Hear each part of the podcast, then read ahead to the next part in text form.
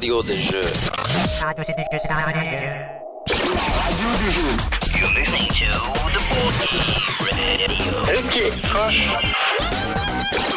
Bah, j'écoute la radio des jeux. Et toi, qu'est-ce que t'écoutes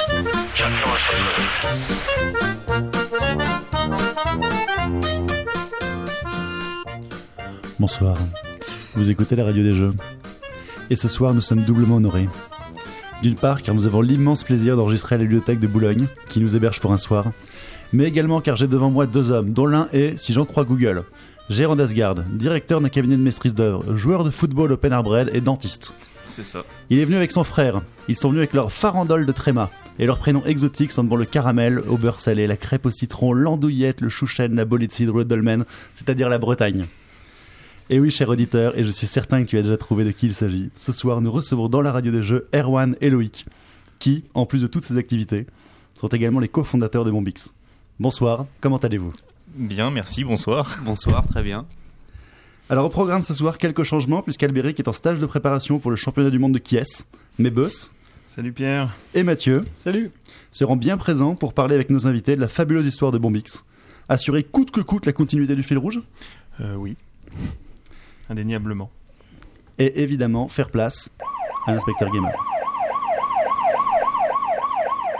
Vous vouliez me voir, commissaire? Je suppose que c'est à propos de mon blâme. On ne peut rien vous cacher, gamer. Vos bavures s'enchaînent à un rythme alarmant et votre raid bâclé contre le clan mafieux Nostra City n'a pas été du goût du procureur. Je suis obligé de vous sanctionner. Vous n'êtes pas sans savoir que nombre de vos collègues ont déjà participé au programme Protect and Tect, qui consiste pour nos agents à remplacer des professeurs durant les cours. Non, non, faites pas ça. Oh si, vous intégrerez le programme jusqu'à totaliser 100 heures de cours auprès des bambins de l'école élémentaire du quartier. Des questions? Euh, ouais. Vous auriez un sac pour vomir, s'il vous plaît. Fini les traits d'humour, vous commencez lundi. Lundi. Bon, alors les moutards, vous faites quoi le lundi matin d'habitude? Un cours d'éducation religieuse. Ok, l'histoire biblique, c'est c'est plutôt marrant. Par exemple, euh, vous connaissez l'histoire de l'Arche de Noé? Ah ouais, ouais. D'accord, d'accord. Mais ce que vous savez peut-être pas, c'est que ça a failli être un foutu désastre cette histoire. Heureusement, Noé c'était un gros malin. Déjà la grande arche, c'était un tel engin qu'il a fabriqué des petites arches, vachement plus manœuvrables, pour pouvoir transbahuter les bestiaux. Puis les bestiaux, ben, bon vous savez pas encore ce que c'est, mais ça a ses chaleurs. D'ailleurs c'est pour ça qu'il les a sauvés le Père Noé, hein, pour qu'ils fassent des, des bébés quoi. Il fallait pas que ce soit le bordel sur les bateaux, alors bon, sur certaines arches, il chargeait que les mêmes bestiaux, comme ça il n'y avait pas d'histoire. Puis sur les autres, il a bien respecté, hein, un monsieur et une madame, pour pas faire de jaloux. Bon, ça a l'air abstrait dit comme ça, mais vous comprendrez ça un peu mieux dans quelques années. Mardi. Et monsieur, tu nous montes ton arme Hmm, D'accord, bon. Alors ça c'est un taser, ça fait des... ça fait des grosses chatouilles. Mais seuls les gentils policiers comme moi ont le droit d'en avoir. Alors les kids, qu'est-ce que vous deviez réviser aujourd'hui Les consonnes et les voyelles. Ok, super. Euh, Bon, alors on va jouer à Réponds juste, sinon t'auras des chatouilles. Alors, Kevin, petite tête, tu peux me réciter les voyelles Bah. Euh, A, I, euh, S Ah Alors, dommage, Kevin, t'avais t'avais pourtant bien commencé. Bon, alors je vais vous donner un tuyau infaillible, un truc mnémotechnique du tonnerre. Les voyelles, c'est en bleu. Les consonnes, c'est en jaune. Pigé Mais les lettres n'ont pas de couleur, monsieur. Bon, alors, qui veut se mettre à table? Stacy. I, O, Attention, hein, chatouille, hein. U, Y. Bah voilà Bon, allez, je file. Envoyez Kevin à l'infirmerie et ne parlez pas de Monsieur Taser à votre prof, c'est notre petit secret. Mercredi, cafétéria de l'école. Alors, euh, inspecteur, comment ça se passe avec mes élèves? Certains sont un peu difficiles à prendre en main, je crois. Oh, vous oubliez pas, le courant passe très bien. Tenez, hier, le petit Kevin a fait des progrès énormes en orthographe. Jeudi. Salut les enfants Bonjour, inspecteur. Bon alors sur le planning, je vois cours d'histoire. Pas mal ça. Aujourd'hui, on va parler du... hmm, chronologie. C'est quoi, inspecteur, une chronologie? Ah, Kevin. Viens au tableau. Alors tu vois Kevin, j'ai dans la main des cartes avec des événements. Ah, Certains sont très vieux, euh, d'autres sont passés il y a peu de temps. Toi, tu vas les mettre dans l'ordre, du plus ancien au plus récent. D'accord? D'accord. bah, Ça tombe bien, t'as pas le choix. Cinq minutes plus tard. Bon, alors c'est très bien, Kevin, on va vérifier, mais je peux déjà te dire que moi j'aurais mis la chute de Constantinople après la peinture de la Joconde. Tu vois, je retourne la carte et. Ah bah merde, elle est pas mal celle-là. Bon, euh, très bien les enfants. Pour vous montrer que je suis pas le genre de bâtard qui applique la justice à sens unique, euh, je vais me chatouiller devant vous. Madame, madame, le monsieur il bouge plus. Vendredi. Alors on va reprendre le cours faune et flore, les espèces protégées. On était resté au panda géant. Alors je reprends la lecture. Le panda géant, Aluropoda melanoloca, est un mammifère habituellement classé dans la famille des ursidés, indigènes dans la Chine centrale. Il ne vit que dans le centre de la Chine, dans des régions montagneuses recouvertes de forêts d'altitude comme le Sichuan et le Tibet, entre 1800 et 3400 mètres. Ah. Une région difficile d'accès aux Européens avant le milieu du 19e siècle, ce qui explique sa description tardive en Occident. Morphologiquement, son nom chinois est grand ours chat. En tibétain, son nom est Bialadom, chat ours. Le nom latin scientifique du panda géant est imprononçable. On le lie également au panda rouge, mais le nom commun semble dériver.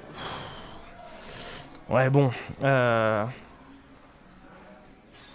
Je suis le seul à trouver ça gonflant Vous parlez un petit peu trop, inspecteur. Ouais. Bon. C'est bien ce que je pensais. Ce manuel est aussi mal fouchu que ma belle-mère. Bon. Ce qu'il faut savoir avec les pandas, c'est qu'ils ont deux gros problèmes. Euh, premier problème, ils passent leur temps à grignoter. Près de 14 heures par jour. C'est pas sain. Et en plus, ils bouffent de la merde. Le bambou, c'est plein de cellulose. Ils digèrent pas. Bref, ils mangent végétarien alors que sur le plan zoologique, ils sont carnivores. On marche sur la tête là. Puis le deuxième gros problème, bah, c'est qu'ils font pas de gosses. Hein vous vous rappelez qu'en début de semaine, je vous ai parlé des chaleurs. Bon, bah les chaleurs, bah, c'est le moment euh, pour que les papas et les mamans fassent des bébés. Bah, les pandas, ils sont pas très hautes, euh, pas très souvent, et quand ils le sont, ça dure pas bien longtemps. Bah du coup, euh, pour les marmots, c'est pas gagné. Bon, je vois que ça, ça vous parle pas trop. Vous avez tous vu Kung Fu Panda? Euh, ouais, inspecteur. Ah bien, croyez pas à ces foutaises. Les pandas, c'est des losers. Ils se goinfrent, ils font pas d'exercice, ils arrivent pas à pécho. Bon. Quel enseignement vous tirez de tout ça? Elliot Qu'il faut protéger les animaux quand ils peuvent pas le faire eux-mêmes. Hmm, Ouais, intéressant, j'y avais pas pensé. Mais encore. Kevin? Qu'il ne faut pas manger de bambou. Exactement, Kevin. Exactement. Prochain cours, je vous parlerai du bombix, un papillon vraiment bizarre. Et donc après tous ces enseignements forts de conséquences, j'espère que vous en tirerez la morale sur les pandas. Commençons par une question simple, qui êtes-vous? Alors, bah, Loïc et Erwan, donc on est les représentants euh, actuellement de Bombix et anciennement d'Asgard, en fait. Donc deux maisons d'édition françaises de jeux de société. Donc c'est des frangins, c'est ça hein? On est des frangins, ça. ouais, ouais. Ouais, et- et- qui viennent de loin, c'est ça Avec quelques origines de l'Ouest, ouais, on vient de Bretagne. Oui, c'est ce que je voulais vous demander. Vous êtes vraiment breton ou c'est pour les questions de minorité visible Euh, non, on est vraiment Juste- bretons d'origine, malheureusement. Juste d'origine. Hmm. Et Vous êtes les seuls, les seuls bretons dans le milieu du jeu ou... Non, Il y y en en a quelques-uns. Il y en a quelques-uns qui se planquent. D'accord. on, on- on- on a deux heures pour, pour, pour les noms, hein, on veut les noms. Alors, en quelques mots, quel est votre parcours? Notre parcours euh, professionnel pour en arriver là, tu, tu veux dire? Ah, Si tu veux parler de ton parcours personnel, tu peux Eh le ben, faire je vais en parler. hein. En. Dentiste, je, j'en saurai plus sur le dentiste. Donc Google disait que j'étais dentiste. On ment pas. Hein. Google ne ment pas. Euh, non, notre parcours, il est un peu. euh, bah, J'ai l'impression, euh, comme souvent les gens qui arrivent dans le milieu du jeu, euh, qui est pas forcément formaté pour arriver là. Euh, donc on n'a pas fait d'études, enfin pour ma part, voilà. Euh, J'ai commencé un peu par hasard. euh, pour mon loisir, je peignais des figurines, des petites figurines, euh, petits soldats en plomb, des petites figurines en plomb, donc de jeux de, de jeux de figurines en plomb. Et puis un jour, j'ai vu une petite annonce pour euh, travailler chez Racam, euh, qui fabrique plein de jeux de, de figurines en plomb. J'ai j'y ai répondu, je suis devenu peintre là-bas, donc j'ai fait ça pendant 2-3 ans. Euh, et puis je me suis dit que j'allais pas arriver bien loin en peignant des petites figurines en plomb. C'est- très sympathique, hein, mais bon. Euh, donc j'ai arrêté de faire ça et puis au même moment j'ai deux, deux copains en fait qui sont venus me voir qui voulaient monter une maison d'édition de bande dessinée euh, et qui voulaient commencer euh, bah, pour financer leur bande dessinée par faire des ce qu'on appelle des figurines de para BD donc c'est des figurines pour les collectionneurs qui se vendent Euh, et comme ils n'avaient pas de connaissances dans la figurine ils ont fait appel à moi pour les aider un petit peu puis de finir en aiguille bah, je les ai plus qu'aidés et en fait je suis devenu bah, gérant de la société qu'on a créée tous les trois ensemble Donc on a fait pendant quelques années, pendant trois ans, euh, juste des, figurines comme ça de- depuis 2003. Et puis un jour, il y a euh, ben, un de mes anciens collègues avec qui je travaillais chez, chez Racam euh, qui est venu me donner un coup de main comme ça à l'occasion, qui m'a dit ah, bah voilà, il était, euh, il était au chômage. Il m'a dit bah je veux monter euh, une structure pour faire des jeux. Donc je lui ai dit bah écoute, euh, moi j'ai une structure, elle existe, euh, faisons-le ensemble quoi. Donc c'est un peu arrivé comme ça par hasard. Et euh, bah, on a commencé à travailler, donc c'était en 2006, on a commencé à travailler euh, sur le jeu Eolis, qui est sorti un an plus tard. Et puis, euh, bah, en fait, de, de fil en aiguille, euh, on a fait de moins en moins de, de figurines de para-BD parce que ça marchait pas, pas trop. Quoi. Enfin, c'est un secteur vraiment euh, de, C'est- quoi niche. une- Alors moi je suis complètement. euh, C'est quoi les complètement figurines de para-BD para-BD. Je, savais pas que existait la para-BD. Vraiment, il y a la BD. Bah, la para-BD, c'est tous tous les produits dérivés de la bande dessinée. Donc, il y a des, des petits t-shirts, des tapis de souris, des peluches, euh, je ne sais quoi, et aussi des, des figurines. Donc, nous, on faisait des petites figurines en plomb, comme les figurines de joueurs, mais issues, enfin, on s'inspirait des personnages de, de bande dessinée, on prenait les licences, et on faisait des petites figurines comme ça en plomb, déjà peintes, qu'on vendait euh, dans les librairies. D'accord. Voilà. Mais il y avait beaucoup, beaucoup de concurrence, et puis ce- le secteur de la BD descendait un petit peu, et de la para-BD encore plus. C'est-à-dire que les libraires, quand ils devaient faire un choix, ils préféraient vendre de la BD que de la para-BD, hein, ce qui est assez logique en fait. Euh, donc voilà, on a fait de plus en plus de jeux et euh, au final on a arrêté, euh, on a arrêté de faire de faire de la, de la para-BD pour se concentrer vraiment que, que sur le jeu. Donc voilà, donc on était du coup à ce moment-là on était quatre, quatre dans Asgard. Euh, et puis Loïc euh, n'était pas associé, mais en fait, euh, bah, il venait nous donner des coups de main. C'est lui qui faisait nos sites internet, des choses comme ça. Et puis, bah, ça doit faire un, an et demi à peu près, bah, avec l'associé qui est venu me rejoindre pour qu'on fasse des, jeux. Bon, on s'entendait plus trop, on n'avait plus les mêmes points de vue sur le jeu, sur la manière de travailler, etc. Donc, on s'est séparés. Et puis, moi, pour pouvoir continuer le métier que j'avais appris, c'est-à-dire faire des jeux, bah, j'ai monté une nouvelle structure. Et donc, euh, Loïc m'a rejoint à ce moment-là. Donc, on est tous les deux associés. On a monté Bombix. quoi. Donc c'est c'est que tous les deux. il y a pas de- C'est que tous les deux, oui. Ouais. D'accord. D'accord, donc vous êtes frères, et si j'en juge, il y a peu de différence. Enfin, si j'en juge par votre euh, bonhomie, il n'y a pas de, de différence d'âge énorme. C'est du, ju- pas c'est- non, c'est trois du ans. jumeau, non Non, vous avez- donc vous, a- vous avez joué au même jeu étant petit? Bah, on a découvert les gens. Ouais. ensemble, Ouais. ouais. Et Qui a, qui a, qui a initié l'autre? C'est moi, moi, je peux le dire. moi, moi j'ai deux frangins. C'est pas du tout eux qui m'ont initié au jeu, mais ils m'ont initié au rock'n'roll, par exemple. Mais vous? Il y, en a- il y en a pas un qui, a- qui est venu un jour avec, euh, avec la, la boîte, hein, la boîte d'un non, jeu. pas dire, spécialement. euh, on Non, a- en fait. Enfin oui, on a découvert aussi les jeux euh, de la même manière par les figurines. Quand on a commencé par peindre des figurines, puis on s'est aperçu dans notre boutique de figurines qu'il y avait des jeux qui allaient avec ça. On savait pas trop quoi. Donc on a on a un peu euh, commencé tous les deux en même temps. Voilà, bah par les, les Full Metal Planet, les Blood Bowl, euh, puis mais des intrigues à Venise, enfin plein de jeux comme ça. euh, voilà. Ah ouais, J'allais sortir des trucs genre Monopoly, Bah, Mystère de Pékin, mais non, je vois ouais, que- non, mais, Ma- euh, Mastermind. Mastermind. Non, non, on a des très bons souvenirs de la bonne paye, par exemple. hein. Ah ouais. on a joué beaucoup, on adorait ça. mais- Voilà. Il y, a- il y a une question sur laquelle vous, avez, êtes obligé de répondre parce que Mathieu est, là- euh, Mathieu est là euh, aujourd'hui. C'est vous avez joué Hypoglouton Mais j'y joue encore. Ah. J'aimerais qu'on arrête avec ça. Parce qu'à à deux, il y a quand même quatre trucs. Quoi. Avec deux mains, on peut jouer. Je crois qu'on n'a jamais eu d'hypoglouton à la maison. Non, mais moi j'en ai un maintenant, j'y joue beaucoup avec mes enfants. Ah ouais. Ouais. Donc voilà, c'est euh, voilà notre parcours à peu près, quoi. Comment on en est arrivé là? Alors, une, De fil en aiguille. ouais, une autre question qui vient, qui vient en direct, c'est qui, c'est qui qui gagnait quoi Jouer aux figurines, il y a forcément un vainqueur. hein. Bah ça c'est toujours euh, sujet à conflit aujourd'hui, quoi. C'est-à-dire qu'on joue toujours ensemble. Vous êtes, très, puis- très- vous êtes très compétitif. Ah hein. ouais, bah en fait, en- Ça, ça chambre bien. On se fout toujours sur la gueule. Ouais. Il n'y a pas eu de psychodrame à foutre une tatane à son frangin euh, dans la maison familiale. euh. Ah, bah dans la maison familiale non, mais aujourd'hui il y en a toutes les semaines, hein, à chaque fois qu'on joue, quoi. C'est- C'est inévitable. Hein. Je veux dire, il y en a un qui commence à taper sur l'autre, puis là c'est la partie est foutue, quoi. Eh, Étant, jou- étant enfant, vous jouiez beaucoup? Euh, beaucoup, non, pas, non, Pas spécialement, pas, spécialement, plus que euh, d'autres enfants, je pense. Non, non, euh, bah, j'ai j'ai fait un petit peu la liste des, des jeux auxquels on jouait. Il y avait les, resca- les rescapés de l'Atlantis aussi. euh, on jouait pas mal avec les voisins. On se faisait des petits tournois de Blood Bowl entre voisins, des trucs comme ça. Mais euh, Ah oui, vous étiez quand même dans du costaud déjà. ouais, Vous aviez le temps aussi. Ouais, ouais, mais euh, en, en fait, ce qui est marrant, c'est qu'on a, on a commencé à jouer à des jeux comme ça, et puis, euh, et puis, bah, le- enfin, Loïc a arrêté de jouer, euh, a arrêté de jouer tout court. Hein, il est parti, était parti sur les jeux vidéo. Ouais, plus, ouais. J'ai, en fait, j'ai eu une longue période jeu de rôle, jeu de cartes Magic, etc. Et après, je suis parti sur les jeux vidéo complètement. ouais. Et puis moi de mon côté, je suis parti sur les jeux de figurines. Ah, À fond, je faisais plus que ça. Moi, de faire des jeux vidéo, c'est pas arrêter de jouer. hein. non mais quand je dis arrêtez de jouer, c'est aux Ouais. jeux de société quoi. Au cul mon bois. ouais. Moi, je trouve ça très beau comme histoire. Ils sont partis tous les deux sur des voies différentes et ils se retrouvent finalement dans une même structure. C'est ça, c'est Ça, ça me fait rêver.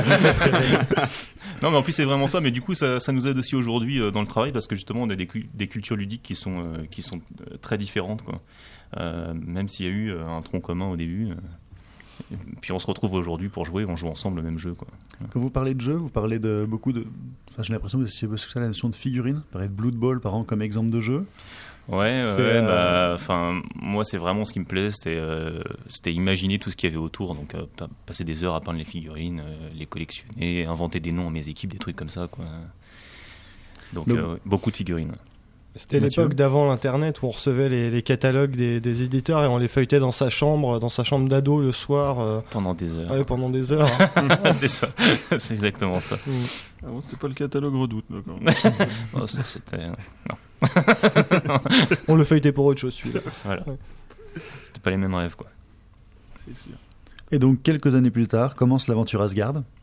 Donc, Ouais. comme tu le disais, qui commence par la volonté de faire de la BD et de commencer par de la para-BD. Oui, c'est ça. Bon, au final, on n'a jamais fait de BD, hein. voilà. Il n'y a pas une BD Asgard, non? Non, non, il n'y en a pas une. Il y a- eu des projets, mais c'est, tout est tombé à l'eau. voilà. Et euh, oui, la- l'aventure Asgard- a commencé comme ça. Bon, elle a duré, euh, euh, elle a duré quand même un certain temps, puisqu'on a commencé en 2003. euh, ça s'est arrêté. Enfin, ça existe toujours officiellement, mais ça s'est arrêté euh, bah, en août dernier. hein. Notre dernier jeu, c'était, enfin, nos deux derniers jeux, c'était Alien Menace et Dojo, qu'on est sorti en, en août-septembre. Ah oui, donc ça fait, euh, ça fait 8 ans, un peu plus de 8 ans quand même. Comme, euh, Ouais, c'est ça. Ouais. Ouais, ouais. Mhm. Ah, je- Moi, je suis allé voir sur le site. euh, Je crois que la, la dernière news, elle- la dernière news, ouais, elle doit être, Ah ouais, elle doit être, ouais, octobre, novembre 2011, quoi. Ouais, bah forcément, on se consacre maintenant que, que, que quasiment à Bombix, quoi. C'est, voilà, c'est un mal- ouais. On a laissé vraiment de côté Asgard, quoi. Et donc, chez Asgard, vous étiez. Toi, tu faisais des figurines, donc? Euh, oui, au début, c'est ça. Ouais. En fait, euh, moi, je m'occupais de gérer donc les, les sculpteurs, etc., les, les peintres, euh, l'atelier et tout ça. Euh, mais, mais pas que ça. En fait, j'étais gérant, donc je faisais tout ce qui est administratif et passionnant. Ah, donc Et puis, tu étais également administrateur à part entière. Ouais, ouais. D'accord. Et non, non, en fait, on, tra- bah, en fait, on était quatre associés. Il n'y en avait vraiment que deux qui travaillaient dans Asgard à plein temps sur ça. Les autres avaient des, des métiers à côté. Donc, ils travaillaient pas, ils travaillaient pas dedans, en fait. Euh, ils nous donnaient des coups de main de temps en temps. Et puis, bah, forcément, par la force des choses, dans les petites structures comme ça, en fait, on est amené à faire euh, tous un peu tout, quoi. Donc, euh, donc oui, je, je travaille aussi euh, sur les jeux. Enfin, c'était mon activité, quoi. Et donc, un jour, quelqu'un a l'idée de faire un jeu. Pour Asgard, tu veux dire? Oui, chez Asgard. Bah non, c'est enfin, ce que je disais tout à l'heure, c'est que c'était un, un de mes anciens collègues qui est arrivé en disant oui, je, veux, je veux faire des jeux. Euh. donc on s'est réunis, on a dit, bah, bah, allons- allons-y, fais- fais- faisons des jeux. Euh, alors on n'avait pas d'idée, hein, c'était Eolis, c'était un jeu de commande. euh, on avait, euh, enfin moi j'avais pas touché au jeu bah, de- depuis mon enfance, euh, depuis les jeux que je faisais avec Loïc, à part les jeux de figurines. C'était hein, un euh. jeu de commande, Eolis? Ouais, ouais, ouais, on avait passé une commande. euh, c'est Mourad Salibi, c'est un- c'est l'auteur qui avait créé Confrontation, le, le jeu de figurines, donc qui était un, qui était un copain à nous. euh, C'était le seul auteur de jeu qu'on connaissait, donc on a été le voir. on lui a dit voilà, on va faire un jeu de société. Fait, Ah oui, très bien. euh, Qu'est-ce que vous voulez faire? Bon, on sait pas. On aime bien les pirates. On va faire un jeu de société de pirates. Quoi. Mais on retrouve, on effectivement l'univers graphique. hein, et c'est une constante chez, euh, chez Asgard, quoi.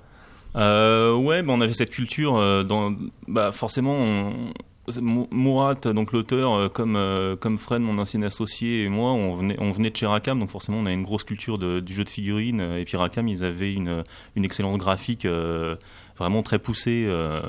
c'est ça qui les avait démarqués un, petit peu du lot. On a fait appel à un, un dessinateur qui était un copain à nous, qui était qui était aussi passé par la case Rakam.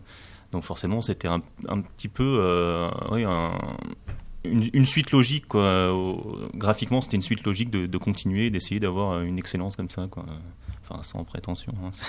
Non, mais c'est vrai que quand on regarde Eolis, euh, autant la boîte que le matériel, avec les petites figurines, le dessin, etc., il y a, il y a tout un univers avant même qu'on ait ouvert la boîte dans lequel on rentre. Ah bah ouais, ouais, bah pareil, hein, ça là on retrouve pareil les figurines euh, qui étaient déjà peintes. En fait, les figurines servaient à, à rien, c'était des marqueurs de score. Donc, euh, non mais on peut le dire, ça servait strictement à rien, mais on s'est fait plaisir à. Elles étaient très jolies. Ouais, voilà.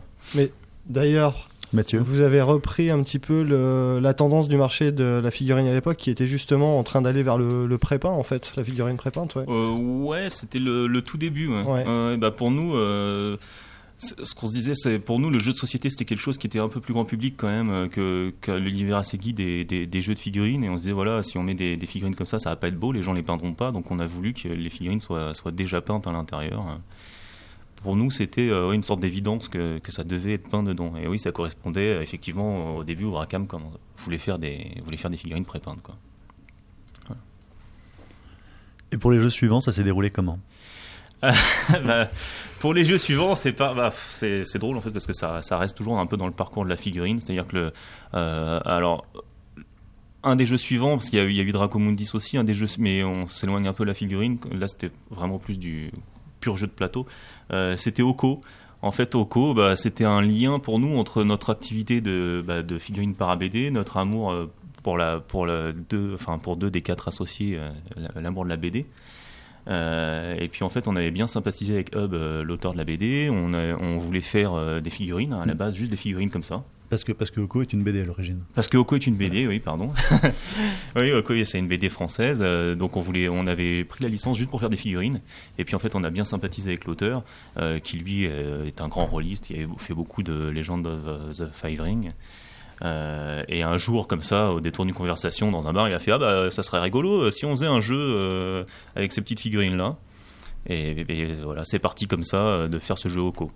Donc- c'est- ça, c'est en quelle année Ça, c'était en 2008. C'était en 2008, ouais, donc c'était un an après, euh, après Olis. On a commencé à bosser là-dessus. Et c'est toujours pareil, on n'avait pas trop de carnet d'adresses dans le jeu de société. Donc en fait, euh, moi je faisais partie d'un club de jeux de figurines et j'avais un copain à moi là-bas, euh, Laurent Pouchin, donc l'auteur du, du jeu Oko. Et c'est pareil, je lui ai dit tiens, bah, on a de figurines là, tu veux pas me faire un petit jeu euh, Et puis voilà, c'est parti comme ça. Quoi. Donc les, les premiers jeux, c'est un peu parti par hasard quoi, à chaque fois. Boss. Ouais, moi je, je, je reprends un peu le. Noté qu'Alberic est pas là, donc je reprends un peu son rôle. J'ai une petite question Minitel en fait de Ikiliki. et Qui, qui voulait savoir justement sur la gamme Oko s'il y avait encore des projets en réserve, s'il y aurait des futures extensions ou éditions. Alors, si c'était un, un jeu. Bah, ma- malheureusement non, c'est-à-dire que Oko c'est un, c'est un jeu Asgard, donc euh, on a, nous en tant que Bombix on n'a absolument aucun droit là-dessus. Euh, et puis euh, bah, Oko il a vécu quand même une belle vie euh, de jeu, je veux dire on a fait le jeu plus trois extensions derrière. Euh, je sais pas s'il y, a eu- il y aurait eu vraiment matière à faire des extensions vraiment utiles pour les joueurs. C'est-à-dire qu'on aurait pu, comme c'est basé un peu sur un jeu de figurines, mais porté euh, bah, à la portée justement de, des joueurs, pas de figurines, mais joueurs de plateau, on aurait pu faire X mille personnages derrière, etc. Enfin, ça après, c'est juste du réglage, c'est pas très, très compliqué à faire. Mais c'est pas, euh, enfin, c'était pas forcément très intéressant euh, pour le que- joueur lui-même, quoi. ouais. Donc, euh, donc non, malheureusement, euh, bah, Oko s'arrête euh, en même temps qu'Asgard. quoi. Moi, j'ai une question. Quand on fait de la, quand on fait de la para BD, est-ce que on sait éditer des jeux? Ah non, pas du tout. Ou est-ce qu'on a l'impression qu'on sait? Ah non, on, on sait pas, on n'a pas l'impression. euh, Bah après, c'est c'est vrai qu'on avait quand même. Enfin, moi pour ma part, j'avais quand même travaillé trois ans euh, chez Racam, donc j'avais quand même un petit peu approché euh, le, jeu comme ça.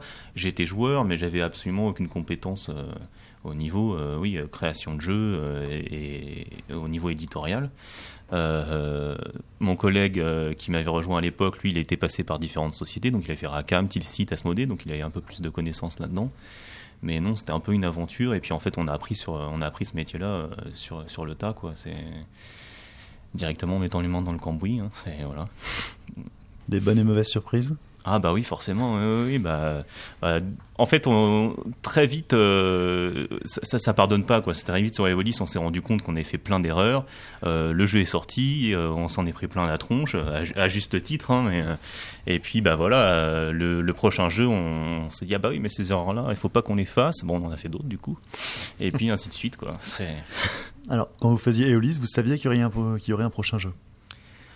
Oui, parce que euh, bah oui, parce qu'il euh, en fait mon collègue m'avait rejoint pour faire ça, quoi, pour s'occuper euh, des jeux. Donc ouais, c'était vraiment une volonté. Après, on savait pas que ça prendrait le pas sur le reste, quoi. Pour vous, il y a un moment précis où Asgard est passé du statut de boîte qui fait euh, plein de choses en rapport à la BD à un moment où ça devient une boîte d'édition de jeu Euh, bah ouais, oui, oui, c'est, euh, ça va être, euh, ouais, c'est l'année 2010 où en fait on a complètement arrêté. euh, Où tout bascule. ouais, tout bascule. Où on se rend compte que voilà, la para BD, euh, ça nous prend un temps fou, une énergie folle euh, à appeler les librairies pour essayer qu'ils nous achètent une ou deux figurines à 20 euros. Et puis euh, par rapport à, bah, au fait qu'on peut pas gagner sa vie avec ça, quoi. C'est vraiment un marché de niche. C'est-à-dire que c'est des figurines en édition limitée, on en fait euh, 500. Donc euh, quand on vend 500 figurines à 20 euros, bah, le calcul est vite fait. voilà, ça rapporte pas beaucoup, quoi. Voilà. Donc euh, oui, oui, grosso modo, ça va être, ça va être 2010, quoi. Ça va être 2010. C'est relativement tard dans l'histoire d'Asgard quand même. Ouais, ouais, ouais, bien sûr. ouais. Non, je, je suis surpris, c'est pour ça que je pose la question. Bah oui, parce que les, les, les premières années, euh, la para BD, en fait, euh, à l'époque où ça marchait bien, suffisait, euh, moi, quand j'étais tout seul, à me payer, à me payer mon salaire. Mais à partir du moment où il y a une personne qui vient ici, qui, qui rejoint la société pour faire des jeux, bah, il faut aussi euh, essayer qu'on en vive tous ensemble. Donc euh, il faut se concentrer sur euh, ce qui financièrement, désolé de parler comme ça, mais rapporte, rapporte C'est le ça, plus. là. Quoi. Non, mais Ouais, ça, c'est ça. on, on mange aussi. hein. Voilà, la, Buzz que- la question qui me vient à l'esprit, c'est euh, vous avez sorti combien de jeux chez Asgard? Euh, alors Moi- de mémoire comme ça, euh, On va faire une pause. Moi, je dirais 12. Mais bon, c'est parce que je suis allé sur votre site internet. hein.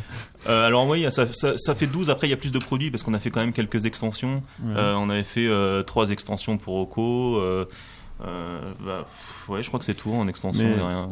Donc euh, 12, euh, grosso modo, en 3-4 ans, quoi. C'est quand même un super, ouais, super rythme, entre, ouais, entre 2007 C'est et un- 2012. Ouais, ouais, un, Et ouais, il y avait aussi les timelines. On a, on a fait deux timelines. c'est un- bon gros rythme, ça, quand même. Ouais, c'est pas mal. bah, en fait, au quand, quand on est jeune éditeur et qu'on commence et que personne nous connaît, euh, nous, ce qu'il fallait, c'est nous faire assez rapidement un catalogue, un vrai catalogue, euh, puis essayer d'avoir des titres de fond. Donc, c'est aussi pour ça que dès le début, on a essayé de faire beaucoup, beaucoup de jeux par an. euh, avec l'espoir, bah, comme, comme chaque éditeur, hein, qu'il y en ait un qui marche très très fort et qui permette de, de vivre et de faire moins de jeux La et de locomotive, se concentrer. quoi. Ouais, voilà, la, la- la fameuse locomotive. Donc, ouais, effectivement, on a fait très, enfin, beaucoup de jeux en très peu de temps. Quoi. Mathieu? Ouais, d'ailleurs, dans vos, dans vos jeux de, de l'époque, il y a Eolis et Nostra City, qui sont des jeux donc semi-coop. Ouais.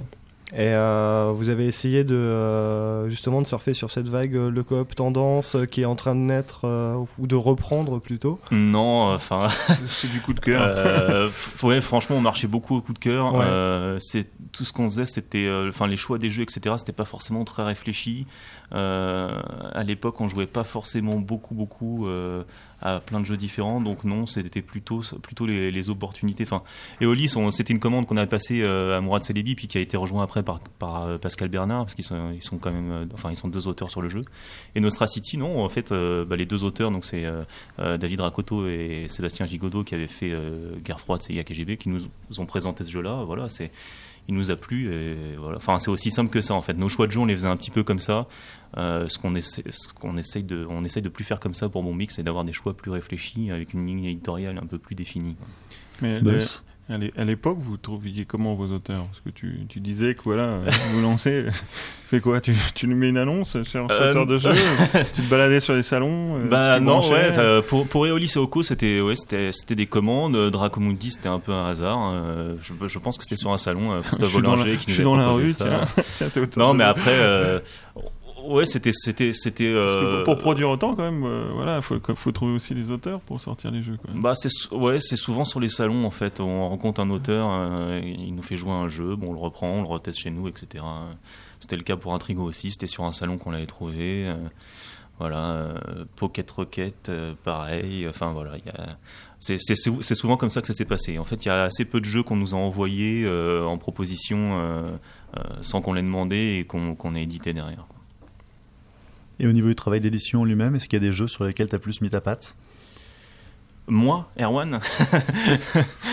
Non, voilà. Euh, bah ouais, euh, Oko, j'ai quand même euh, beaucoup. Bah, Laurent, c'est un copain, donc euh, ça a dépassé le cadre du travail. C'est-à-dire que ouais, j'ai beaucoup, beaucoup travaillé avec lui euh, euh, et puis pour essayer de l'orienter et tout ça.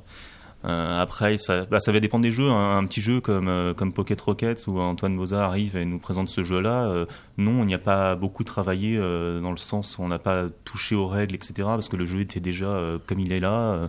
Il y a peut-être eu un ou deux ajustements, mais c'était vraiment léger. Euh, Dracomundis, par exemple, où le, jeu n'a pas changé, on a juste rapporté le, le piège à dragon. C'était voilà pour, pour l'équilibre du jeu, mais Ouais, je pense que c'est Oko, celui euh, sur lequel j'ai le plus apporté ma patte, on peut dire, c'est Oko en, en tant qu'éditeur. Et, et puis la Cité des voleurs aussi, parce que c'était aussi avec Laurent. Donc hein.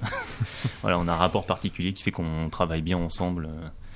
Alors, vu qu'apparemment, tu as déjà déçu des fans d'Oko en annonçant qu'il n'y aurait pas d'extension. Est-ce y a des, a- est-ce que Oko aurait pu être totalement différent sans ton intervention? Euh, sans mon intervention, oui, oui, oui. Euh, je, je, je pense qu'il aurait. euh, pff, comment dire? Il aurait peut-être pas été au- aussi orienté jeu de plateau. quoi. Euh, J'aurais peut-être fait l'erreur de, de trop vouloir euh, le faire ressembler à un, un jeu de figurines euh, comme je l'ai joué. Voilà, je pense qu'il aurait été comme ça. Donc, Asgard, aujourd'hui, c'est fini. Ah ouais, oui. On chante. Allez, on chante. Asgard, c'est fini. Non, Buzz, merci, merci, Buzz. Ah, désolé. Quel, quel, bilan de- quel bilan tu en tires? Bah Asgard c'est fini, euh, voilà c'est une page qui se tourne. Après c'est pas, euh, j'en tire absolument aucun euh, bilan négatif parce qu'en fait même les erreurs ou tous les trucs qu'on a pu mal faire ont fait qu'aujourd'hui j'ai un regard qui est celui qu'il est aujourd'hui sur sur le jeu, sur mon sur mon métier, sur mon métier d'éditeur. Et en fait Asgard bah j'ai un peu oui fait mes armes. En fait c'était mon apprentissage à moi de de ce métier là quoi. C'est- c'est- ça a remplacé mes études sur sur ça quoi. Mathieu? Euh, justement, on parlait des, des projets BD, euh, des ambitions BD euh, Asgard qui n'avaient pas pu euh, voilà, aboutir. on peut en parler Oh, il n'y a pas grand chose à dire. non, il n'y a pas grand Il y a franchement pas grand chose à dire. C'est, on n'a jamais eu vraiment de, de, de projet sérieux. Il y a eu des envies, mais pas de dynamique enclenchée. Ouais, voilà. Ouais. Ouais, ouais, comme euh, en fait les, les, les deux les deux autres associés, euh, eux travaillaient euh, à côté. C'est eux qui avaient au début cette volonté de faire de la, de la bande dessinée. Eux, ils travaillaient tous les deux. Donc il y en a un qui travaille toujours chez Delcourt, euh, un autre qui est maintenant qui était libraire. Euh, Voilà. euh, eux, ils étaient vraiment dans le livre, mais c'était une envie, mais c'était pas, euh, ça s'est jamais concrétisé quoi. On a eu un projet de livre pour enfants aussi. hein. On s'est arrêté juste avant de produire le livre. Tout était prêt, sauf la production. En général, quand les gens dans les vraies radios parlent des, des projets comme ça qu'on finit, ils ont toujours une anecdote super marrante à raconter. Ah C'est non, quoi, là, tu, là, l'anec- tu me gênes. là. L'anecdote, l'anecdote. Ouais, la faut là, allez hop. L'anecdote sur les projets qui. Non, franchement, Ah, j'en ai pas. sur n'importe quoi Asgard. Voilà, sur les... Il s'est forcément passé quelque chose à un moment là. Si tu dois, que si tu tout le monde doit savoir. une anecdote d'Asgard, c'est quoi Euh, sincèrement, je ne sais plus. Je ne sais plus. off, euh, si, si, je, peux, je peux raconter une anecdote absolument humiliante pour moi euh, sur la para BD. En fait, où euh, bah, un de mes collègues m'avait transféré un mail euh, euh, pour avoir des droits, bah, des droits pour faire pour faire des figurines de, de bande dessinée. Et dedans, il demandait des, avances royalties et tout ça, des choses qui se pratiquent dans, dans ce milieu-là. Mais nous, on n'avait jamais pratiqué ça, on n'avait pas les moyens. Et donc, en fait, j'ai répondu à, à mon collègue, je lui ai répondu ah des, des avances sur droit, mon cul. Sauf que, sauf que la responsable des droits dérivés de la maison, d'une grande maison d'édition en plus, a été en copie du mail. Quoi. Voilà. Aïe, donc ça, aïe, ça, ça s'est jamais fait du coup. Donc là, hop, la clé sous la porte, on arrête on appelle le Voilà. petit frère Aristus. Ah, ça, c'était ma plus grande honte. Quoi. Et voilà comment est né Bombix. il y, a- il y a quand même quelques temps. C'est beau, c'est grand. Et justement, à propos de Bombix, depuis combien de temps est-ce que tu pensais monter ta, ta propre structure? Euh, en fait, c'est assez récent parce que euh, bah, avec Timeline, Asgard, ça commençait à, à- plutôt bien euh, fonctionner. Euh, et puis, bah, en fait, avec mon autre collègue, on s'entendait plus vraiment au travail. Ça, c'était il, y a- à peu près, ouais, il y a à peu près un an et demi.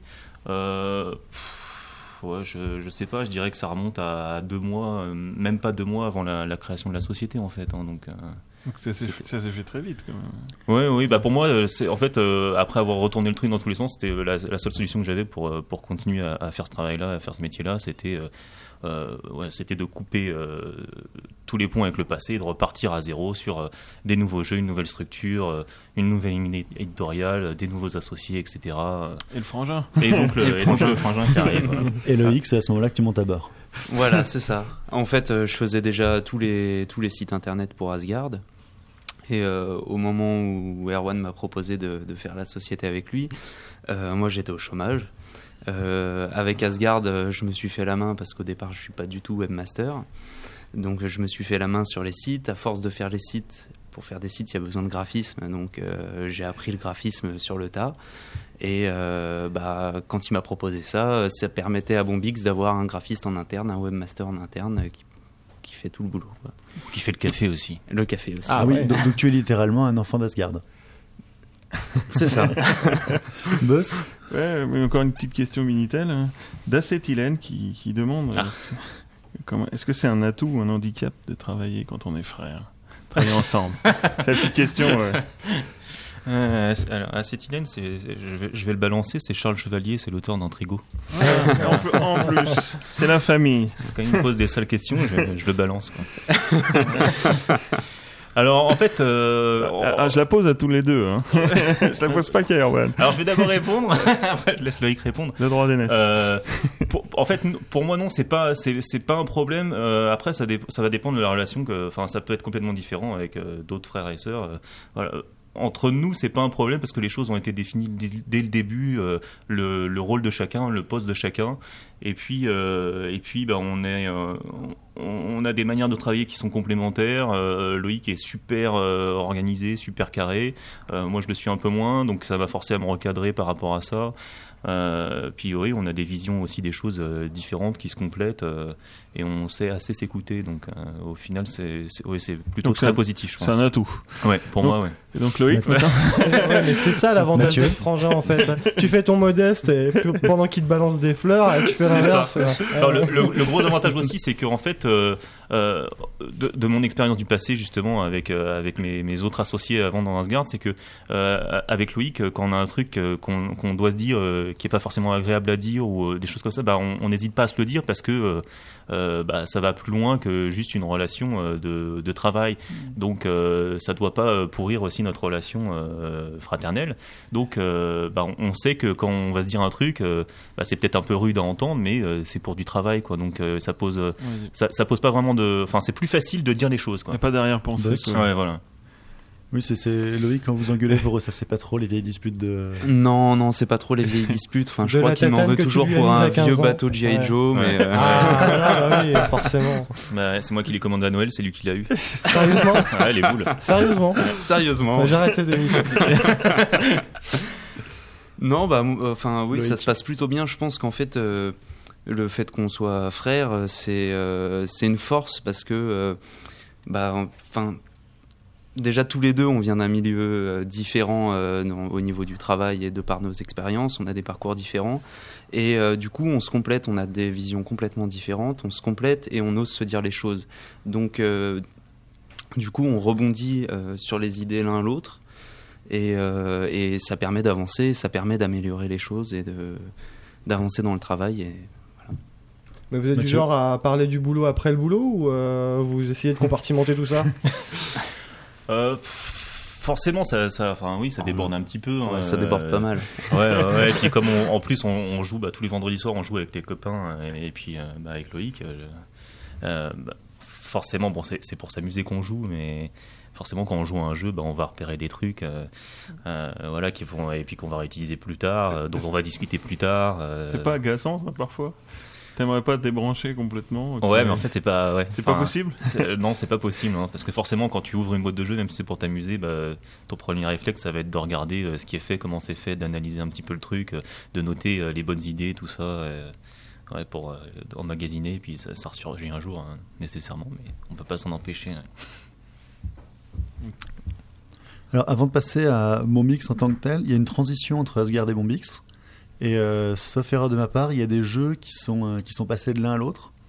Non, il n'y a pas. euh, Enfin, euh, euh, quel jeu?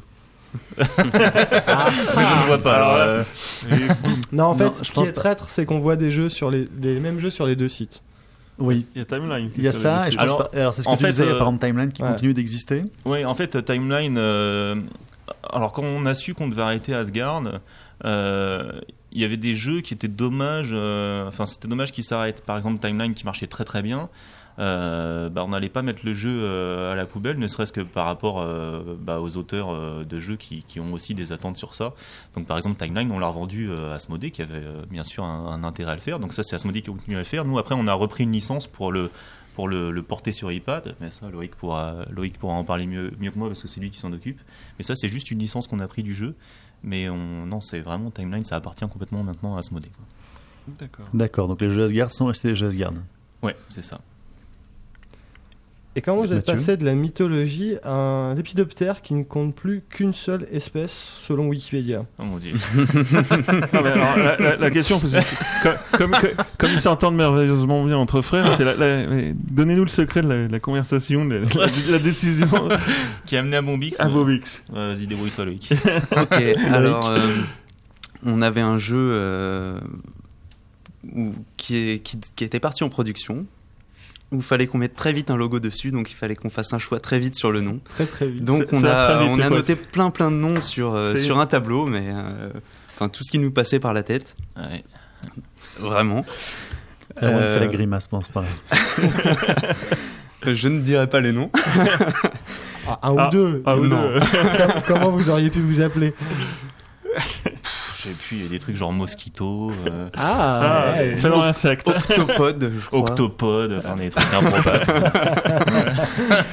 et, euh, et en fait, il y en a un qui nous plaisait par sa sonorité, qui était mon Bix, et qui nous plaisait aussi euh, euh, parce que bah, le, le bon Bix, avant d'être un papillon, c'est une larve, donc euh, ça avait une symbolique pour nous. Asgard, c'est la larve qui nous a permis de voilà d'ouvrir les ailes aujourd'hui et de faire des jeux. Chez Asgard, on travaille comme des larves. Alors que non, c'est pas vraiment ça. On est des papillons. c'est vrai que le symbole de l'octopode, ouais, euh, le symbole de l'octopode, c'était plus problématique. ouais, c'est comment expliquer l'octopode euh, ouais. Ouais, donc grosso modo c'était ça. Le, le jeu était, était euh, prêt à partir en prod. euh, le, le mardi il nous fallait un nom, un logo. Le lundi on a trouvé le nom. euh, Le mardi on avait le logo et voilà quoi. Et le logo, logo c'est toi, c'est toi Loïc. Non, le Non. logo, c'est pas moi, non. Ah bon. Non, c'est un graphiste extérieur qui s'appelle Stéphane Gantiès qui a fait euh, qui a fait les graphismes pour le jeu Worlds aussi. D'accord. Euh, voilà, il a, il a fait le, le jeu et le- du coup le logo en même temps quoi. Donc quelqu'un qui a signé un jeu avec un éditeur qui n'avait aucune idée de qui était l'éditeur. c'est ça. c'est exactement ça. Alors c'était quel jeu d'ailleurs? Bah c'était Worlds. C'était Ouais, notre premier jeu ouais, qui est sorti euh, fin novembre euh, 2011. Alors votre ambition d'auteur de jeu, de- d'éditeur de jeu, pardon, c'est quoi? Notre ambition d'auditeur de jeu, euh, bah déjà euh, très terre à terre, c'est d'en vivre. Voilà, euh, d'en vivre au quotidien, de dégager nos salaires. Euh, c'est euh, de, vivre de, alors, de vivre avec un métier qui, qui nous, qui, dont l'intérêt se renouvelle tous les jours. C'est-à-dire que tous les jours, on fait des, choses différentes, on apprend des choses.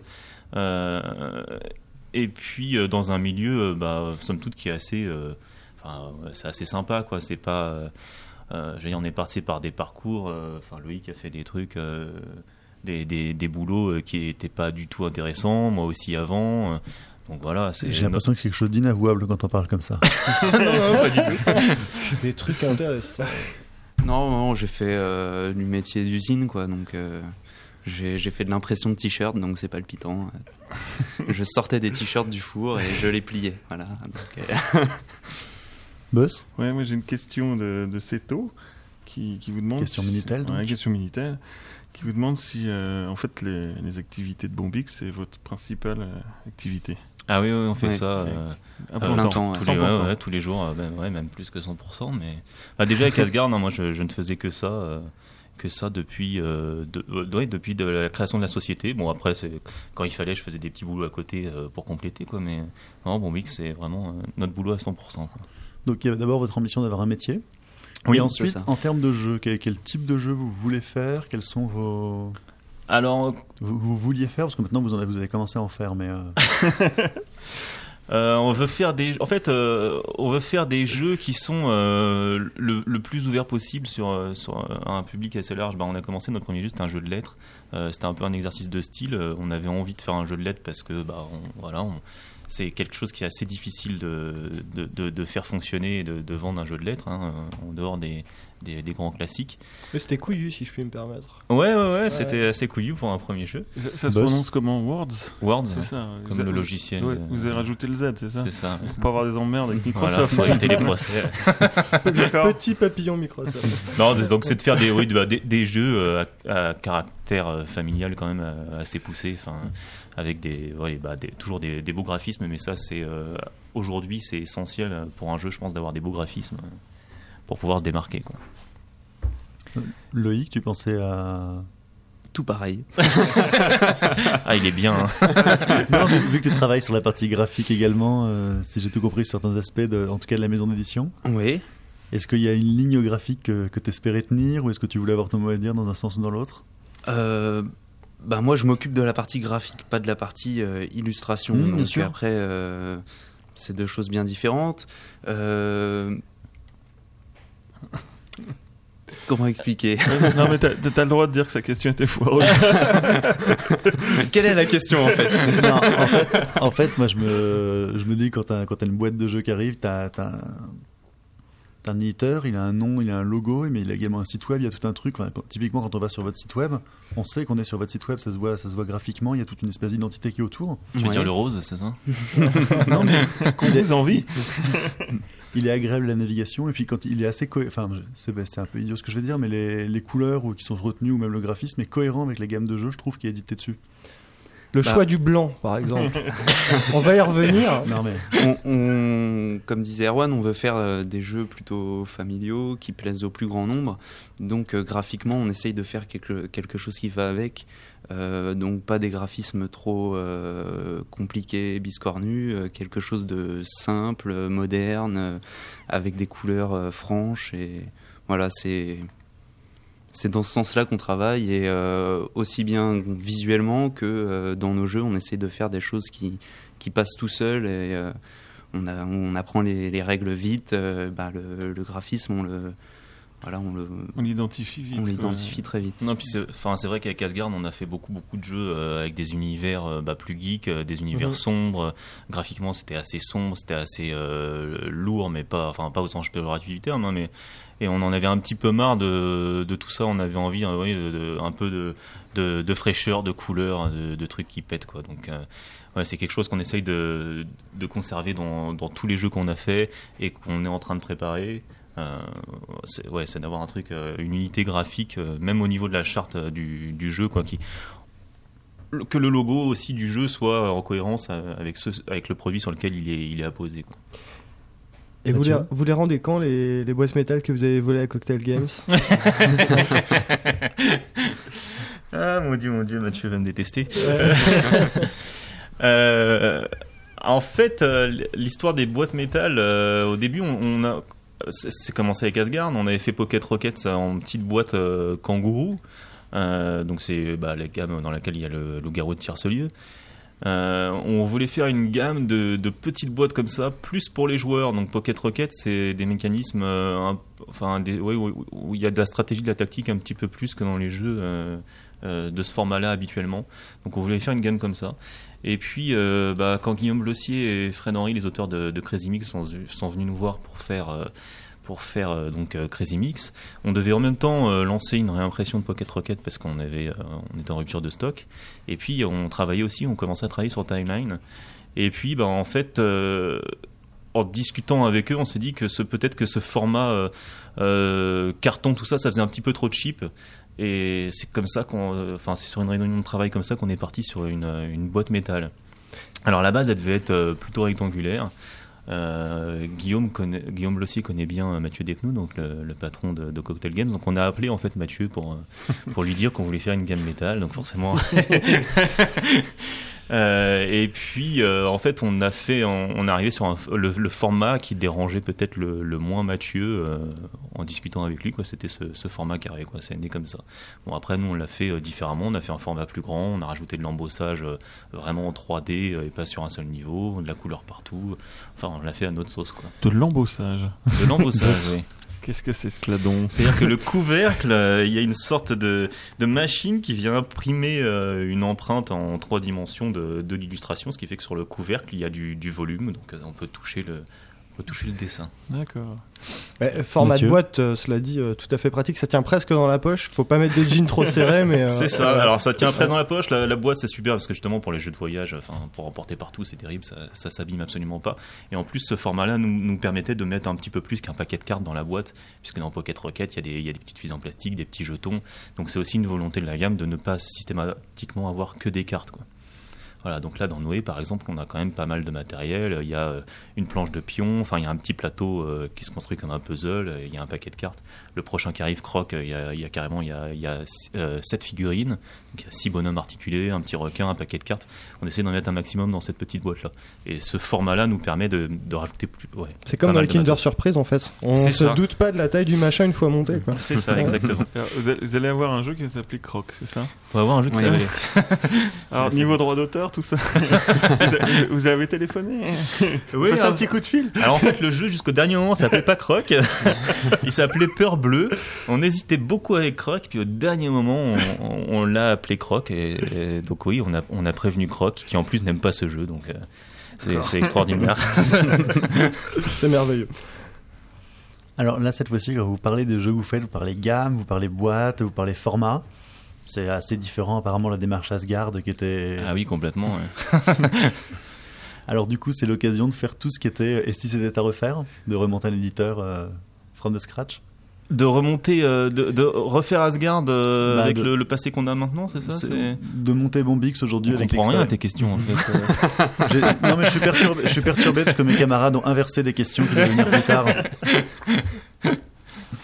Non, est-ce que c'était typiquement tu disais que vous aviez beaucoup appris en montant Asgard Ouais, ouais. et euh, du coup est-ce que c'est le, le résultat finalement de toute cette expérience accumulée qui vous a fait partir directement sur trois gammes, sur des formats Ah de ouais, etc. Bah en fait, euh, quitte à repartir à zéro, euh, autant tout aplanir et essayer de, de restructurer tout dès le début. Donc, bah, bien sûr, aussi bien les rôles de chacun que, que ce qu'on va faire comme, que ce qu'on va sortir comme produit, comme jeu. Euh, parce qu'avec Asgard, on euh, je le disais tout à l'heure, on faisait un petit peu euh, au coup de cœur. le format de boîte était un peu décidé par le jeu lui-même et par le matériel qu'il devait avoir. Là, on a essayé d'avoir justement une approche différente, de faire un peu l'inverse, c'est-à-dire qu'on avait défini trois gammes, et puis les jeux, bah, ils rentrent dans ces trois gammes. Alors après, on n'est pas encore arrivé au cas où il y a un jeu qui rentre dans une des gammes, et puis il est tellement bien qu'on va absolument le faire. Bah, on improvisera. hein, Ça mais- viendra. Faut y Mais- croire. non mais c'est intéressant de partir directement avec trois gammes. C'est une forme de garde-fou pour s'assurer que vos jeux sont dans une sont encore étiquetables euh, d'un côté ou de l'autre. En fait, Erwan euh, disait Loïc. tout à l'heure que euh, on se complète pas mal et que moi je suis plutôt organisé, carré et tout ça. Euh, moi, plein de boîtes de tailles différentes comme il y avait euh, chez Asgard, euh, c'est pas possible. ça me rend fou. Il me faut des choses carrées et donc euh, on a ouais on, on est parti euh, quand on a commencé euh, Bombix on, on a essayé de vraiment définir les choses bien carrées parce que je suis quelqu'un de très comme ça. Tu- ouais, tu- Non, puis Mathieu tu gagnes aussi vachement en efficacité quand tu as, quand t'as des gammes qui sont définies et des formats définis parce que euh, bah, maintenant les boîtes métal on sait les faire euh, on sait exactement euh, préparer un fichier pour une boîte pour ça. Donc on gagne un temps fou on n'est pas obligé de, de recommencer à zéro avec ce nouveau format avec sa, savoir quel fabricant va nous le faire ou tel autre. On a euh, pour euh, quasiment pour chacune de nos gammes on a un fabricant différent et, et voilà. Enfin donc on gagne vraiment en, en temps de travail euh, en ayant défini ces trois gammes là dès le début ouais. Mathieu? Et euh, il y a une chance justement qu'une nouvelle gamme se crée euh, pour euh, des jeux plus geeks comme, euh, comme on... Alors, alors là, ça va aller un petit peu à l'encontre de ce que je disais, c'est qu'on Ouais, avait défini trois gammes. Euh, Bien joué, ça c'est une question. Euh, donc il y a la gamme métal euh, dans laquelle il y a des petits jeux, mais c'est pas. on- Alors on a voulu aussi se démarquer. je reviens sur sur Cocktail Game, c'est-à-dire qu'on on veut pas faire des, des jeux d'ambiance ou des, des jeux où on crie tout ça. C'est pas c'est pas trop notre tasse de thé. Puis Mathieu le fait très bien. Donc nous, on, avec cette gamme métal, on essaye de faire des, des trucs un petit peu donc toujours assez familiaux, mais qui peuvent fédérer euh, plus que la famille aussi. C'est-à-dire que un papa qui est joueur, il va pouvoir jouer à Noé avec ses enfants et quand même avoir du plaisir autour de ce jeu-là Et le battre. et, et le battre, mettre la pâtée. Ouais, ouais. Après, il y avait la gamme Takenoko, donc c'est les, les grosses boîtes euh, où là, c'est bah, c'est toujours la même optique, hein, c'est de réunir, euh, euh, de, de fédérer des, donc des, des joueurs familiaux, mais bon, il y a des, bon, pas tous, hein, mais il y a des joueurs un peu plus assidus qui, qui jouent aussi à Takenoko. Et entre les deux, il y, a, il y a une gamme, euh, parce que forcément, ça fait un peu un grand écart entre une boîte à presque 10 euros puis une boîte à presque 40. Donc on voulait avoir un format entre les deux qui nous permettrait d'avoir plus de flexibilité. Euh, donc euh, là on s'était dit bah tiens parce qu'on avait ce, ce jeu-là qui était qui était en préparation qui s'appelle Gentleman Cambrioleur donc qui va sortir en septembre et qui est un jeu quand même un petit peu plus geek c'est-à-dire que c'est des mécanismes assez simples bah, c'est les mêmes auteurs qu'Intrigo et euh, C'est déjà plus costaud. Ouais, alors Oui. Intrigo, les règles sont très très simples en fait euh, Ouais. à jouer, mais après à, à bien savoir ça, ça jouer, fait, ça fait réfléchir. ouais. voilà. Et en fait, Gentleman Cambrioleur, c'est le même genre de jeu. On ressent carrément la, la, la patte des trois auteurs euh, dans ce jeu-là. Et donc, on s'était dit, bah tiens, cette gamme intermédiaire, euh, on va en faire une gamme un peu plus geek. Bon, au final, il n'y aura, pas- il y aura pas que des jeux un peu plus Ouais. dedans. Euh, voilà, donc il y aura, ouais, il y aura des petites incartades forcément à ce qu'on a décidé par la force des choses, parce que ce jeu-là, euh, ça serait bête de pas l'éditer euh, s'il rentre pas dans une case. quoi. Quand, quand, ouais, quand je dis geek, c'est autant euh, par les mécanismes euh, du jeu que par son thème en fait. Donc, euh, Bah, le thème Gentleman Ouais. Cambrioleur est quand même moins euh, fédérateur qu'un petit panda. mais il n'y a ou- pas de vaisseaux spatiaux. Non, Voilà. on a essayé. Ouais, ouais. On a essayé de mettre un panda aussi dans Gentleman Cambrioleur, on n'a pas Ça réussi. n'a pas marché. Non, ça n'a pas marché. ouais, c'est troublant. Quoi. Mais c'est pareil, même au niveau graphique, hein, sur Gentleman Cambrioleur, on revient aussi euh, euh, un peu sur des choses, euh, bah, forcément par le thème, c'est plus sombre. C'est, on a fait appel à Christophe Madura, donc qui avait dessiné Eolis, qui a dessiné Dracomundis, enfin qui a fait pas mal d'autres jeux chez, chez d'autres éditeurs aussi. Donc c'est un, oui, ce jeu-là est un petit, une petite incartade un peu dans notre ligne éditoriale, on peut, on peut le dire. Donc vous avez retenu un format de boîte en 20 par 20 Alors c'est un format de boîte en 20 par 20. ouais. Ce sera une gamme de prix. euh, ça dépendra du matériel qui est à l'intérieur. mais Ça va être entre 20 à 25 euros. Euh, 20 par 20, ça correspond à peu près au jeu Cosmos euh, pour deux joueurs. C'est bah, même exactement ça. Et Donc c'est pas- pas seulement pour emmerder les gens qui rangent les jeux sur étagère euh, bien triés. Bah si, puisque ce format existe déjà, tu pourras le ranger. et, euh, et en fait, alors c'est des boîtes qui s'ouvrent euh, parce qu'on aime bien travailler justement un petit peu aussi le, le produit en dehors du jeu lui-même. Euh, donc sur Takenoko, ça a été avec Hicham, euh, ils ont fait un énorme travail sur le matériel et tout ça. Euh, sur les boîtes métal, ben, on travaille évidemment beaucoup, beaucoup bah, tout ce qui est l'aspect visuel. Et puis, en fait, c'est les boîtes métal, c'est au-delà d'un jeu, c'est vraiment c'est une sorte de cadeau, c'est un produit. C'est parfois tu as envie d'acheter ce jeu-là juste pour la boîte. Quoi. Et puis bah, la, la gamme intermédiaire, en fait, on fait des, des boîtes 20 par 20 avec euh, en fait le couvercle. euh, c'est une boîte qui ferme avec aimant, donc c'est un couvercle qui s'ouvre euh, comme ça sur le côté. Euh, euh, euh, voilà. On enfin, vous verrez bientôt parce qu'on va bientôt montrer des choses, mais en fait, on va un peu plus loin dans l'utilisation de cette boîte-là. C'est-à-dire que c'est pas juste une simple boîte. C'est un bel objet. C'est un bel objet. ouais. Une petite, que- petite question Minitel. hein, parce que bon. Euh, alors, deux, alors, euh, je suis désolé si j'écorche son pseudo. Hein. Je sais pas, c'est c'est un de tes auteurs, non C'est un de vos auteurs Non, non. Non, BG, BGARZ, qui euh, pose comme question si vous avez un, un objectif en termes de nombre de sorties annuelles. Non. Vous en fixez un Non, je sais pas, Euh, euh, Loïc non. est très carré, donc. Ouais, je suis carré, mais non, pas, pas à ce point-là. oh, une envie. T'as euh, pas un petit forcément. cahier avec la date de sortie de tous les jeux jusqu'à 2015 Non. Ça, on a. on a, mais on ne le respecte pas. mais, mais une envie, non Une idée ou- Euh, bah oui, au, dé- au, au départ, euh, forcément, on se fixe, euh, on essaye de voir un petit peu la masse de travail qu'on peut faire et puis le nombre de jeux qu'on peut sortir par an. Donc on s'était dit bah, qu'on allait faire un jeu dans la gamme Takenoko par an. Mais après, enfin, on va pas rester cantonné à ce qu'on décide. C'est-à-dire que si une année on n'a pas de jeux euh, qui, de, de bons jeux qui peuvent rentrer dans ces gammes-là, on va pas se forcer à en faire un. quoi. Euh, pareil pour la gamme métal. Je pense que la gamme métal, on va essayer de faire euh, 3-4 boîtes dans l'année comme ça. Voilà. Mais il n'y a pas vraiment dans de choses très carrées fixées comme ça. J'ai l'impression qu'aujourd'hui, Bombix, c'est un peu un paradoxe parce que d'une part, il y avait des, d'une part, c'est une société qui est relativement jeune en termes de société. D'autre part, vous avez quand même tout un tas de, vous avez des contacts avec tout un tas d'auteurs. Vous avez déjà Ouais. une notion de gamme, de choses. Vous vous considérez comme un jeune éditeur? Euh, bah non, en fait, non, pas vraiment, parce que, enfin, moi, en tout cas, euh, mon premier jeu, il date de, de 2007, donc non, euh, j'ai quand même de l'expérience là-dedans, et euh, non, je, je suis, enfin, j'ai pas l'impression de, de débarquer comme ça dans le milieu, comme j'ai eu l'impression de débarquer en 2007, quoi. C'est forcément, euh, aujourd'hui, je suis riche de toute cette expérience que j'ai eue, donc euh, voilà.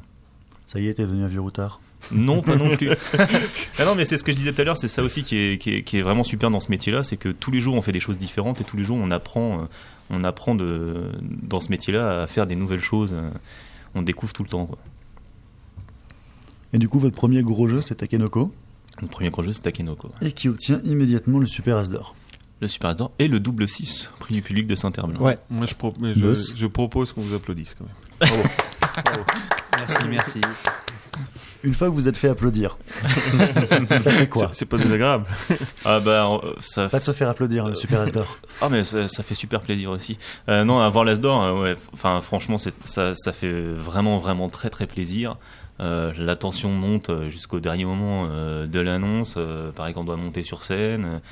Du coup, sur scène, on fait des super discours à base de merci et de merci. Voilà. Mais non, non, ça fait très très plaisir. Après, je sais pas en termes de, de vente si ça a vraiment des retombées ou pas, parce qu'en fait, ce jeu-là est très jeune. hein. Il est sorti en décembre, il était tout de suite en rupture. Il est revenu après, juste après l'As d'or, hein, il est revenu en magasin. Euh, pour l'instant, on ne sait pas encore si ça a eu. euh, puis on n'a pas trop communiqué en plus. euh, bon, là, on a mis des autocollants As d'or sur les boîtes, mais on n'a pas trop communiqué sur le fait qu'on avait l'As d'or pour ce jeu-là. Ouais, enfin, la dernière fois qu'on vous a vu, vous aviez pas de Rolex, par exemple. non, ça, j'ai oublié de les cacher. Et vous, y, vous y croyez avant? Quand, quand, quand vous, vous avez su que vous étiez nominé vous- Ah bah Ou alors, forcément, on a va- toujours envie d'y ouais. croire. Donc, Ouais. euh, On espérait ouais. en tout Oh. cas, ouais. Après, euh, ouais, pour moi, il y avait King of Tokyo qui, me- qui me faisait vraiment très peur. Euh, voilà, c'est un jeu que j'aime beaucoup et euh, je, que je, je pense qu'il avait aussi des qualités pour, euh, pour gagner. Donc non, jusqu'au dernier moment, vraiment, euh, dans la salle, on savait pas. Donc il n'y a pas de on fuite savait non plus pas. avant. Ah non Non, non, non, non, ça nous a arrangé parce qu'en fait, ça nous aurait évité de, de sticker quelques 4000 boîtes à la main. on l'aurait fait faire à l'usine directement. On aurait gagné un peu de temps. Donc voilà, euh, donc en dehors du plaisir, on ne sait pas oui, s'il y a des, des retombées euh, financières. Après, c'est aussi euh, une reconnaissance aussi un petit peu du, du milieu ludique, euh, euh, du, du travail accompli, quoi, d'avoir quand même euh, cet as d'or. C'est un coup de pression aussi? Vous dites que le prochain, Non. Euh, non, non, non, on n'ose pas y rêver. Euh, après, oui, un, alors c'est un coup de pression parce que euh, après, euh, l'As d'or, c'est à nous aussi de faire en sorte qu'il nous serve euh, et de bien l'utiliser pour, pour transformer ça en. Enfin, qu'il ait vraiment une utilité pour nous. C'est-à-dire qu'il faut, Là, on a mis un peu de temps à le faire, mais qu'on communique vraiment dessus sur le fait qu'on a eu ça, d'utiliser ça comme, pour porter notre jeu un peu plus loin que là où il en est actuellement. You are now entering a world from which you will never return.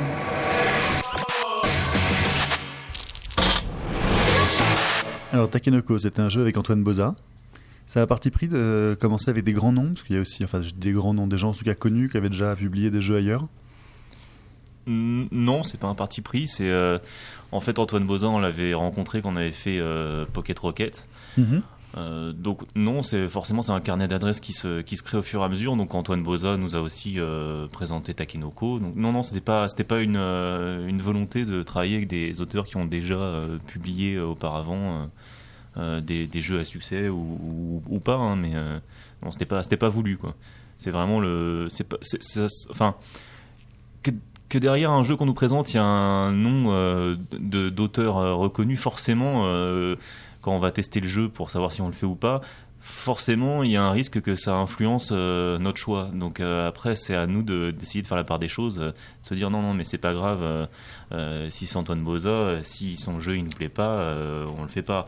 Et au contraire, voilà, celui-là il nous a plu, mais pas parce que c'était Antoine Boza. Après, Antoine Boza, à l'époque, avait pas encore fait Seven Wonders. Il commençait déjà à avoir une belle ludothèque. hein. Il avait fait Ghost Stories. Enfin, il y a Antoine Boza, mais il y en a d'autres, je pense notamment à Bruno Catala, par exemple, sur Noé. Bah, Bruno Catala, c'est c'est- c'est assez récent aussi. Hein. Et Ludovic Boss. Maublanc, non, ils sont deux? Ludovic Et Maublanc, ils sont tous les deux. oui, je dis- euh, enfin, Bruno je dis Catala oui, et je- Ludovic Maublanc. C'est mon, ouais. Je voulais, j'ai des préénumérés en fait. Je... c'est mon couple préféré, moi. je les connais pas. Hein. mais- non, c'est après, pas- c'est le hasard des, c'est le, le hasard des choses. Puis, euh, bah, forcément, quand plus on fait de jeux, plus on est aussi connu euh, auprès des, des auteurs de jeux qui ont déjà publié. Donc, plus ils, ils vont avoir de, de facilité à, à- ou d'envie de nous proposer euh, des jeux derrière. Euh, Bruno Catala nous avait déjà présenté euh, un ou deux jeux auparavant qui qu'on n'avait pas retenu. Non, c'est encore une fois Noé, on l'a retenu parce que Bruno et Ludo nous avaient présenté un jeu qui était bon et qui correspondait à ce qu'on voulait faire. Donc c'est pas du tout la recherche de valeur sûre ou alors une Non. espèce de peur d'éditer des, des choses qui sortent de nulle part? Non, non, du tout. Bah non, parce que euh, bah, quand on était à Asgard, on a, on avait, euh, on a fait un trigo qui était euh, de Catherine Dumas, Charles Chevalier et Pascal Pellemans, qui avait absolument euh, rien édité. Euh, Et qui avait, qui avait gagné qui d'ailleurs. avait gagné le, le prix euh, de la ludothèque de Il Boulogne-Billancourt. faut le dire, on est chez eux. Il avait gagné le prix de la ludothèque de Boulogne-Billancourt. De quelle Il avait ludothèque? gagné le prix de la. Euh, donc non, p- parfois on prend aussi des risques avec des auteurs qui sont, enfin, qui sont pas forcément euh, connus du, du public euh, ludique. Alors des concours comme le prix de la ludothèque de Boulogne-Billancourt, par exemple, c'est des prix que vous suivez pour détecter des, des opportunités de jeux édités Alors qu'on suit, euh, non, pas vraiment. C'est-à-dire que, par exemple, un trigo, euh, on- avant qu'il soit, euh, soit primé, euh, nous, on y avait déjà joué, il était déjà en test chez nous et tout ça. Donc, euh, J'avoue que là, les derniers, euh, la, dernière année, j'ai pas joué à un seul jeu de, ce qui est sorti euh, euh, des, gagnants de la, ludothèque. On suit pas forcément. Après, s'il y a un des auteurs qui a gagné, qui vient nous présenter, oui, on va regarder en sachant qu'il y a eu euh, déjà euh, un écrémage et un, un tri euh, sur ce jeu-là et que euh, à la base, normalement, c'est quand même une, une valeur sûre. Quoi, Mhm. voilà. Mais le... Non, mais en fait, oui, le... non seulement les, les jeux ont une existence avant d'entrer dans un concours ou dans un autre, Oui. ils tournent, ils tournent, Bah ouais, et ils continuent de tourner pendant, pendant le concours. Concours comme celui de la ludothèque, par exemple, il s'étale sur 8 mois. Donc ça n'empêche pas le jeu, une fois inscrit, de continuer de tourner euh, sur les festivals euh, d'un éditeur à l'autre. Bah ouais, c'est ça. ouais. C'était ma ça. petite précision. Si on, vous recevez beaucoup de demandes d'auteurs qui veulent se faire éditer chez vous Euh, euh, beaucoup. Avec leur jeu évidemment. Beaucoup, euh, je dirais non. Après, on, effectivement, on reçoit beaucoup par internet de demandes, donc on demande d'envoyer des dossiers, etc. Euh, avant qu'on teste un jeu, oui, on, on demande. Enfin, quand je dis dossier, c'est une petite présentation, hein, des photos, des trucs comme ça. C'est pas un dossier de 72 pages. Euh, au- mais on n'en reçoit pas non plus. Enfin, on n'est pas submergé euh, tout- toutes les semaines euh, de, de mails et de, et de propositions. Après, ça se fait beaucoup aussi dans les salons, parce que les salons pour nous c'est plus facile. Euh, déjà, bah, on a un contact humain avec la personne, et ça, Mhm. bah, euh, l'air de rien, ça, ça, ça aide. Et puis, bah, le jeu, le- l'auteur va nous présenter dans les dans les salons, les trucs comme ça. des, ils vont nous présenter les jeux en direct. Et bah, ça nous facilite le travail hein, parce que ça nous fait des règles à lire en moins. Euh, euh, tout de suite, on comprend le jeu. Il y a pas de parce que quand, quand on nous présente un prototype, les règles sont pas forcément toujours euh, bien rédigées. Donc, euh, quand on teste un jeu, on peut être amené à faire des erreurs aussi par rapport euh, aux règles et du coup, ça peut fausser l'interprétation qu'on en a. Donc, c'est vrai que nous, on aime bien euh, découvrir des jeux sur les salons. quoi. Mathieu? Non, c'est une erreur, Pierre. Ah non, bah, Mathieu, il faut que Il tu poses-. Mathieu, il faut que tu poses une question maintenant. Faut que je pose une question D'accord. Euh, le- Vous avez mangé chinois la semaine dernière Bah, je, vais, je vais laisser Loïc répondre. D'accord. La semaine dernière, non. Vraiment? Vraiment. En toute honnêteté? En toute honnêteté. Vous êtes deux dans la structure. Comment ça se passe pour décider de manger chinois ou tel ou tel jeu?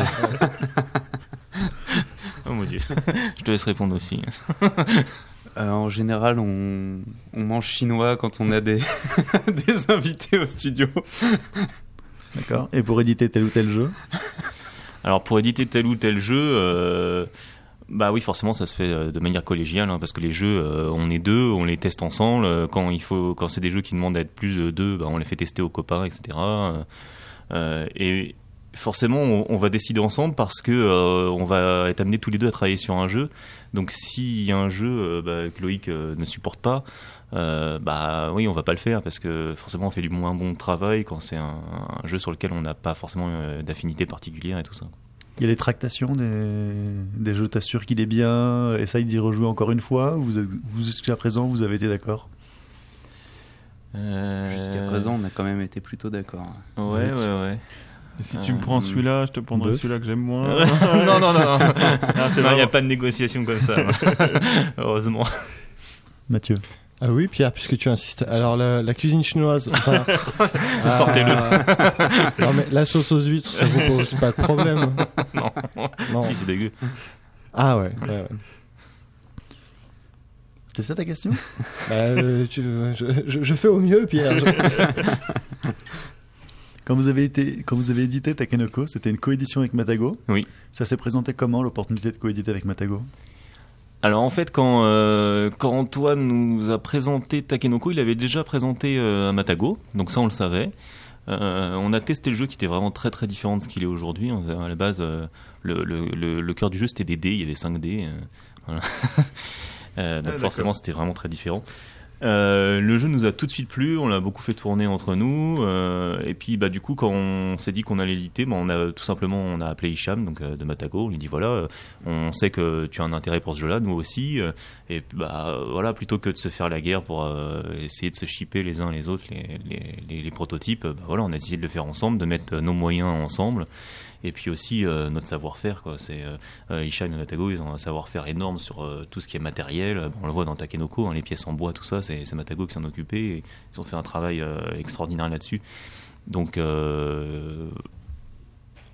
au final, on, on peut penser que c'est pas forcément toujours intéressant de faire la coalition parce que forcément on partage aussi les, revenus, mais la, masse de travail est forcément bien moins, bien moins importante. Et puis, bah voilà, on s'apporte les, les uns les autres, on s'apporte plein plein de choses et de, de compétences euh, complémentaires. Pour l'As d'or, vous avez fait comment? Vous l'avez partagé? Photocopié? Non, la chipée, il est chez nous. Félicitations. Merci. J'ai le sentiment qu'au-delà de l'aspect euh, de l'aventure Takenoko qui avait été présenté aux deux, vous êtes assez. Enfin, j'ai l'impression qu'il y a une espèce de proximité naturelle. euh, par exemple, tu parlais de l'aspect euh, petit jeu de puzzle pour Noé. Euh, tout l'aspect graphique et l'aventure graphique qu'il y a eu derrière Asgard et qu'on retrouve un petit peu sur certains jeux, je trouve, du graphisme très soigné avec un univers propre. Vous reconnaissez dans le, type d'édition que fait Matago? Euh, ça dépend des jeux. Par exemple, un Dice Stone, euh, oui, complètement, parce que c'est du jeu euh, familial qui, qui peut aussi sortir quand même de ne pas être cantonné que à des, des, des joueurs famille. Euh, donc ouais, sur certains jeux, oui. Par contre, il y a des jeux euh, plus pointus que nous, euh, en tant que Mombix, on n'aurait jamais édité parce que ça nous correspond pas du tout, parce que c'est pas le genre de jeu auquel on joue. donc je pense à tout, toute la, gamme de jeux qu'il a fait, le- les géants de l'île de Pâques et tout ça. C'est pas nous, c'est pas c'est pas notre truc à nous. Donc, mais oui, forcément, on a bah, on a des affinités avec Hicham et puis même au niveau de sa manière de travailler, on se on se reconnaît aussi un petit peu là-dedans. On apprécie sa qualité de travail. Le thème d'un jeu, c'est important pour vous? Ah ouais, ouais, ouais, c'est super important. Euh, c'est- très important, euh, au même titre en fait que les graphismes ou que la qualité euh, lui-même du jeu, parce que euh, un jeu aujourd'hui pour qu'il marche, c'est plus seulement un bon jeu ou un beau jeu. Il faut un ensemble de tout ça, donc qu'il soit bon, qu'il soit beau, que que en fait, c'est, euh, on essaye de vraiment concevoir ça comme, euh, je vais dire hein, comme un produit, euh, comme un produit qu'on va vendre. Et donc, pour le vendre, il faut que tous les éléments, aussi bien, euh, bah, c'est ce que je me répète, hein, mais le, le jeu, que le, que le graphisme, que la boîte, que tout, tout, tout le matériel, euh, tout, doit être. tout doit être cohérent, donc forcément. Tout doit être cohérent, donc forcément, euh, le thème, euh, s'il n'est pas cohérent avec le jeu en lui-même, euh, euh, ça va se ressentir tout de suite. Et donc, euh, si le thème est bien choisi, euh, dès qu'on va ouvrir la boîte, on va être immergé dans le thème. Et euh, si le jeu va avec, bah, ça va nous continuer cette immersion. Est-ce que, c'est- est-ce que si, si je m'aventure en disant que c'est une manière de garder un pied dans la BD après ne pas avoir réussi à en faire, ça. Euh, Je vais trop loin. Euh, euh, oui, parce que moi, je, bon, j'aime, j'aime bien la BD, hein, mais je suis pas, je suis pas un collectionneur. euh, j'ai jamais travaillé dans la BD, donc euh, oui, ça, ça- oui, ça va un petit peu trop loin. C'est, c'est pas, c'est pas une, c'est pas une volonté de- d'aller vers ce, ce milieu-là du tout. quoi. Et à partir de quand est-ce qu'un thème devient sexy? Est-ce qu'il y, a- est-ce qu'il y a des thèmes? Non, non, je veux dire en tout bien, tout honneur. Mais euh, Le, le panda, c'est très sexy. Le panda, c'est très très sexy. ouais. Euh, à partir de quand un thème devient sexy, bah, f- c'est un peu ce que disait Loïc, c'est-à-dire que. Alors ça, dépend, hein. on peut nous présenter un jeu, le thème est déjà là dès le départ, et puis il n'y a aucune raison de le changer parce qu'il colle tout à fait.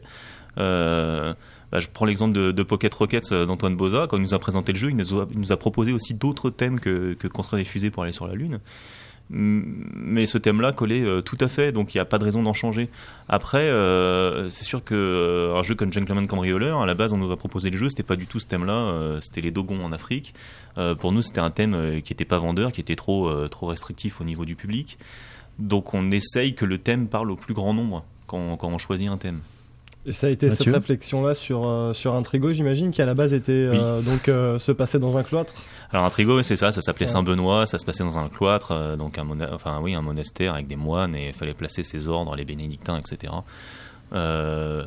Nous, le thème nous plaisait bien, on aurait pu faire quelque chose de, de très joli avec ça, travailler sur le côté un peu le nom de la rose, etc. Mais plus on va choisir un... Enfin, je- moi c'est mon point de vue euh, d'éditeur, mais plus on Mhm. va choisir un thème qui est très très euh, pointu et très spécifique, plus on va réduire euh, les, les possibilités de toucher un, un plus large public. Et le but c'est quand même ça, quoi. C'est Désolé, mais le but c'est de- d'essayer de, vendre le, le- le plus de jeux au Ah, plus grand nombre possible. hein. Arrête de t'excuser. Non, non, mais moi je, je peux pas vous le reprocher. En revanche, je vous en voudrais toujours pour avoir supprimé euh, donc un personnage qui était dans le, dans le prototype hein, et qui était. Euh...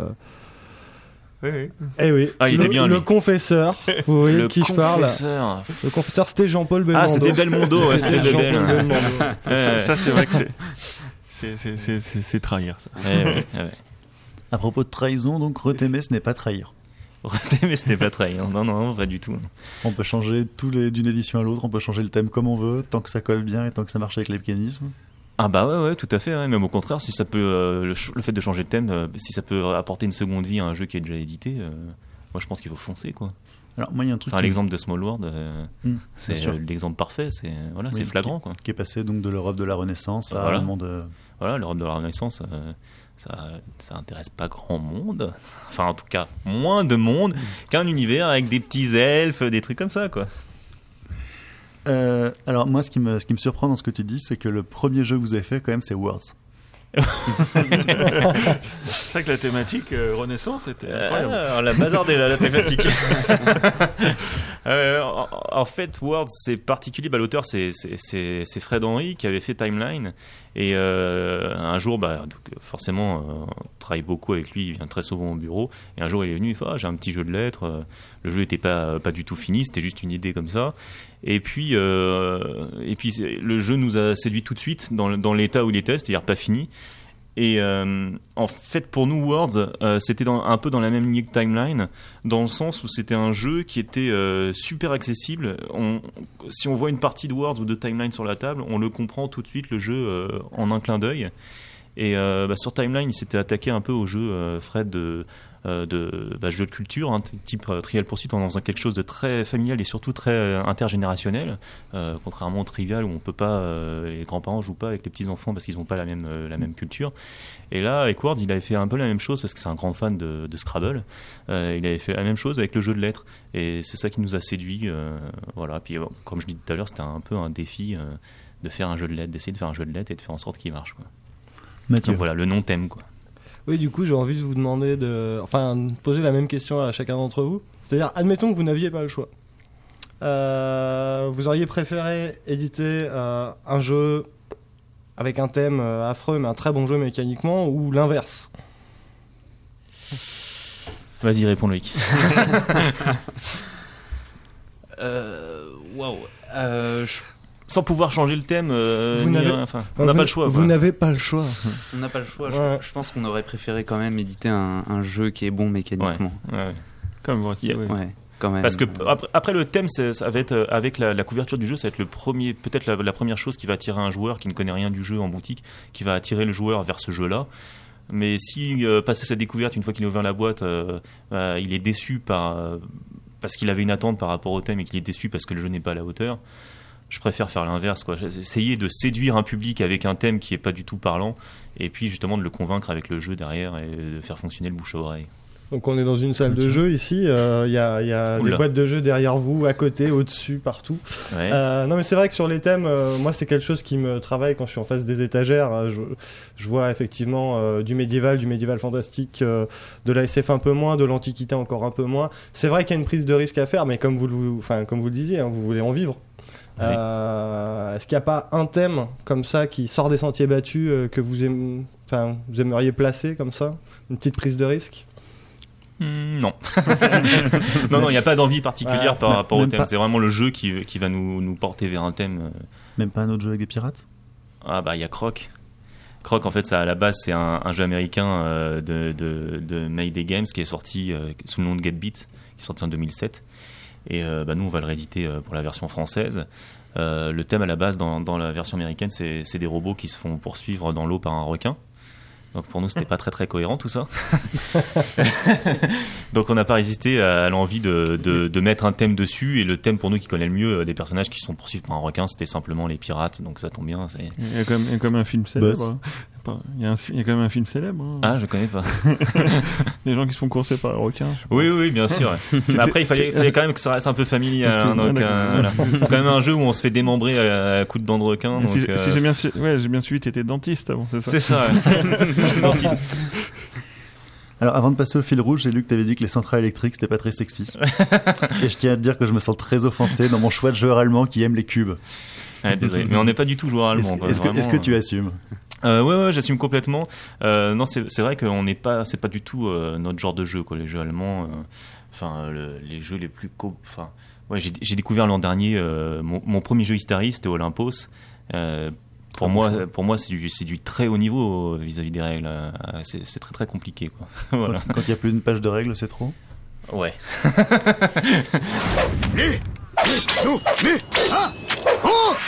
Et donc le fil rouge, Alors, exceptionnellement par Boss. Ouais, oui, donc euh, une petite pensée pour Albéric là qui s'entraîne. Alors, euh, alors c'est un double fil rouge parce que vous êtes deux, donc pas forcément la même, euh, la même, euh, Attention. les mêmes réponses. Donc euh, on va commencer par par Loïc. Quel est ton dernier jeu? Auquel t'as joué? Alors pas forcément, enfin hors cadre professionnel. Quoi. Euh, bonne question, je me souviens même plus. Euh, C'était en- ensemble. C'était D'accord. Blue- euh, Ah, là, tu, non, me, non. tu me grilles Ah ma oui, deuxième oui, question. oui, hein.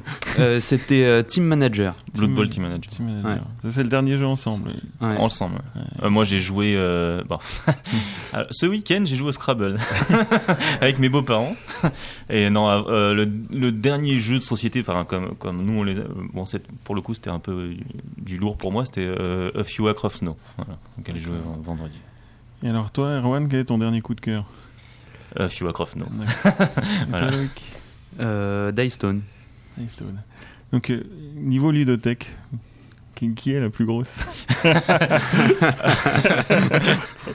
J'ai pas pu m'empêcher, excusez-moi. Bah moi en fait j'ai pas euh, j'ai pas de ludothèque chez moi euh, ou alors j'ai j'ai un Mixmo et euh, ouais c'est tout. Voilà. Euh, après bah on a une ludothèque au travail qui euh, en fait on apporte nos jeux là-bas et puis il y a des jeux euh, des jeux achetés par Bombix qui sont là-bas. Donc voilà c'est une ludothèque un peu commune. Mais je pense que toi Loïc t'as plus de jeux que moi chez toi Ouais, pas sûr. La, la palette de 2000 Takenokyo qu'il y a dans votre chambre, elle compte pas. hein. non ah bon Non, non. Bon bah, j'ai pas de jeu chez moi alors Si, ma, ma copine est fan des, euh, des aventuriers du rail, donc euh, je les ai tous. tout. Donc euh, ouais, j'en ai peut-être plus que toi en fait. Et c'est quoi votre. Alors, pareil, c'est une question que je pose à tous les deux. votre Madeleine de Proust au niveau du jeu, vraiment le, le vieux jeu que.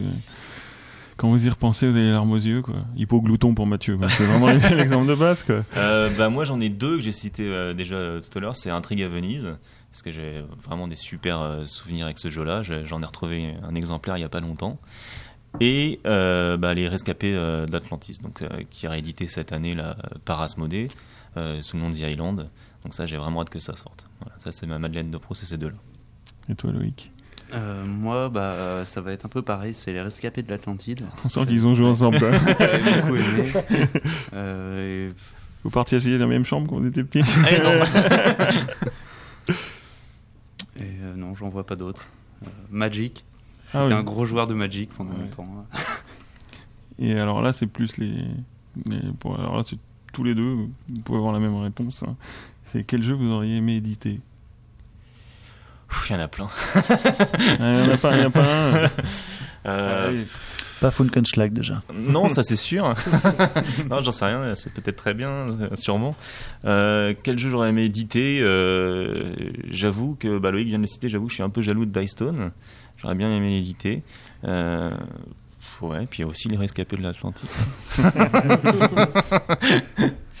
Il y avait pas euh, Donjon Fighter aussi que t'as- t'aurais bien Ouais, aimé mais ça a changé ça. Ça, T'as changé d'avis depuis. Ouais, j'ai changé d'avis.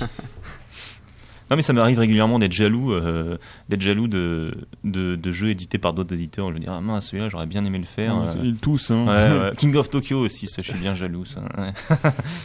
Et un auteur que vous auriez bien aimé, euh, vous, vous aimeriez bien travailler un jour? C'est l'occasion. Avec un qui on n'a appel. jamais travaillé, qu'on Ouais, aimerait bien. Des, mi- euh, des millions d'auditeurs vous écoutent, donc euh, Non, n'hésitez pas, pas particulièrement. L'appel du non. pied. non, non, désolé. Mais... Ni toi, Loïc Non, non, non, je vois pas. Non, du tout. Et, alors, pff, ouais, je sais pas. Alors, ça, c'est vraiment la question qui tue. Je sais pas si je la pose. Ouais. ah, c'est bien les questions à Albéric. Attends, fais voir au comité de censure. Vous êtes plutôt America Trash ou jeu allemand? America Trash Ouais, plutôt America Trash. ouais. Mais sans vraiment l'être en fait au final. hein, c'est- Entre Ouais. les jeux de figurines, les jeux avec des dés, Ouais, ouais, ouais. le C'est désamour des cubes en bois. non, mais j'ai rien contre le cube en bois. hein, Je, je m'ouvre à ça, ouais, mais bon. C'est pas dans ma culture, euh, pour l'instant, c'est pas trop dans ma culture ludique. C'est vrai. Une petite dernière, une petite dernière question. Vas-y, vas-y. Ce- Celle-là, c'est encore, une- c'est encore une belle question euh, que j'adore. Quelle, est, quelle serait votre vision du jeu euh, dans 10-20 ans? Vous voyez-vous dans, dans 10 ans encore éditeur Je vais laisser Loïc Ouais. répondre. hein. Pour toi, Loïc. Et toi qui, des- qui vois les choses Ma vision du jeu dans 10-20 Non. ans Ou de votre boîte, quoi. votre boîte d'édition, vous la voyez comment dans, dans 10-20 ans? Avec des salariés? Ah Euh, bah on l'espère, ouais, ouais. quand même. Ah bah là, euh, oui, Mm. on, on aurait du travail pour trois. Voire 4. ouais. Euh, ouais, si on peut, euh, si on, peut- si on peut se le permettre avec plaisir, on aimerait bien euh, effectivement être plus que deux. Euh, ne serait-ce que pour avoir des, gens euh, qui ont des compétences que nous on n'a pas forcément euh, en termes de communication tout ça on est on n'est pas très très bon donc ouais ouais c'est ouais dans, dans 10 20 ans on, se verrait bien avoir une petite structure comme ça quoi ça va être à 5 6 pour bien se répartir le travail puis que chacun ait un peu plus sa spécialité Alors justement, pareil, ce que vous pourriez faire en 10-20 ans. À l'époque d'Asgard, vous voyez faire de la BD 10-20 ans plus tard. Est-ce que Bombix pourrait un jour faire autre chose que des jeux? Ah oui oui oui ouais je pense que c'est possible. Des films merci. Merci, merci, salaud. Euh, non, c'est possible. Là, euh, bon, on, a, on a mis un, un- un tout petit doigt euh, dans, dans le numérique en faisant l'application euh, pour iPad euh, Timeline. Euh, c'est vrai que c'est des choses qui sont, qui sont intéressantes à découvrir, euh, bah, déjà rien que pour l'expérience. Après, bah oui, on ne sait pas comment ça évoluera. Donc, euh, C'est toi, Loïc, qui t'en occupé de ça particulièrement Ouais, euh, bah en fait, euh, euh, Erwan travaillant euh, beaucoup, il m'a laissé le projet, donc j'ai travaillé avec Stéphane Morel, qui est le, le développeur avec qui on travaille, et du coup, bah, j'ai géré tout le, tout le projet, et c'était effectivement très intéressant de travailler parce que c'est une plateforme complètement différente. J'ai beaucoup apprécié parce que je suis fan de jeux vidéo, donc forcément, mettre un petit pied là-dedans, ça fait toujours plaisir. Et euh, voilà, que dire de Mais plus? c'est- un prestataire euh, extérieur, c'est ça? En Oui, fait, Stéphane Morel, c'est un- ouais, Ouais. c'est un. c'est un- Ouais. Vas-y, Loïc. C'est euh, c'est un développeur en fait qui est venu nous voir à Cannes et qui nous a proposé euh, de développer nos jeux. Lui euh, fait ça pour son plaisir, il a un travail, donc il fait ça euh, en dehors de son travail parce qu'il est fan de jeux. Il est développeur, donc il a voulu allier ces, ces deux choses-là et euh, faire ça euh, en plus. Donc il est venu nous voir, il nous a proposé euh, de de faire euh, de faire un jeu avec lui. Au départ, on devait pas du tout faire Timeline d'ailleurs. Euh, Non, non, non. Ah. euh, quand il est venu nous voir, le projet c'était de porter Oko. Bah, en fait, on est, ouais, il est venu Ah, nous voir, on était ouais. encore à Asgard, en fait. D'accord. Voilà. Euh, finalement, euh, il y avait un, pas mal de contraintes techniques sur Oko et on a préféré euh, faire timeline et partir sur du simple pour le, pour le début. D'accord. Et d'autres d'autres projets de portage, en fait euh, Word, ça pourrait être sur un iPad? Euh, on y a pensé, mais euh, mais non en fait. Non. c'est C'est c'est un jeu quand même où on va deviner les, les mots des autres, tout ça. Enfin, c'est c'est c'est c'est pas ça marche pas très bien sur sur iPad, c'est pas pas assez convivial. Quoi. Mais Oui. a- Mathieu Ouais, il y a les tables numériques de salon là. Bon, on n'en a pas encore une euh, tous chez nous, hein, mais Ouais, c'est ça. T'as pas ça, toi il paraît que c'est l'avenir. Alors moi, j'écoute ce qu'on me dit.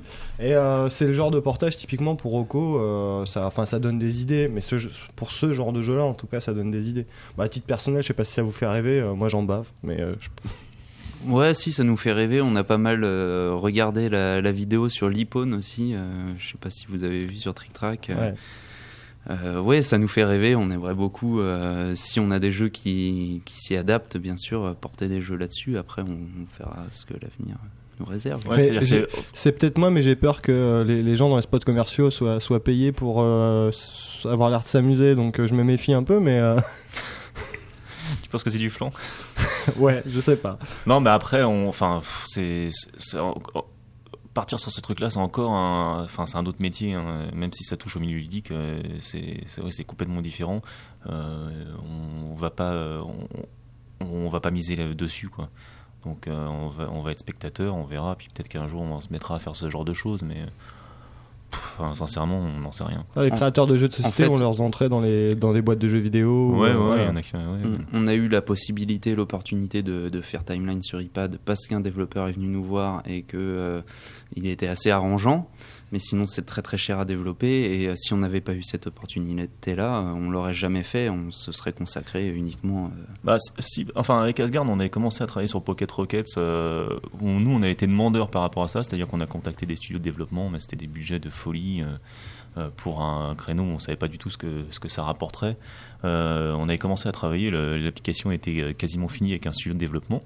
Euh, sauf que euh, bah, c'est aussi des, questions de, rapport de personnes, de savoir travailler avec des gens ou pas.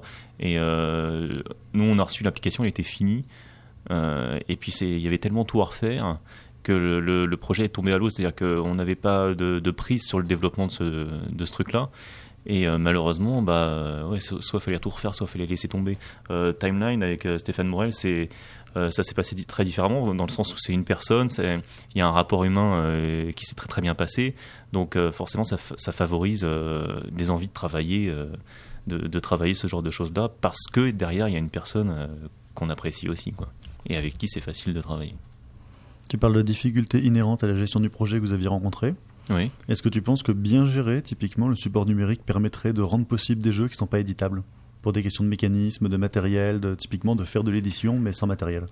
Bon, on y a, on y a un petit peu pensé, mais parfois tu as envie de te dire, bah tiens, ce jeu-là. euh, alors, euh, pareil, si tu payes un studio de développement, c'est, pas, pas envisageable, mais euh, si t'as des gens qui, qui s'y connaissent, avec qui tu peux t'arranger, parfois tu te dis, bah, tiens, si ce jeu-là, je, je faisais d'abord euh, sur support numérique pour voir ce que ça donne, quoi.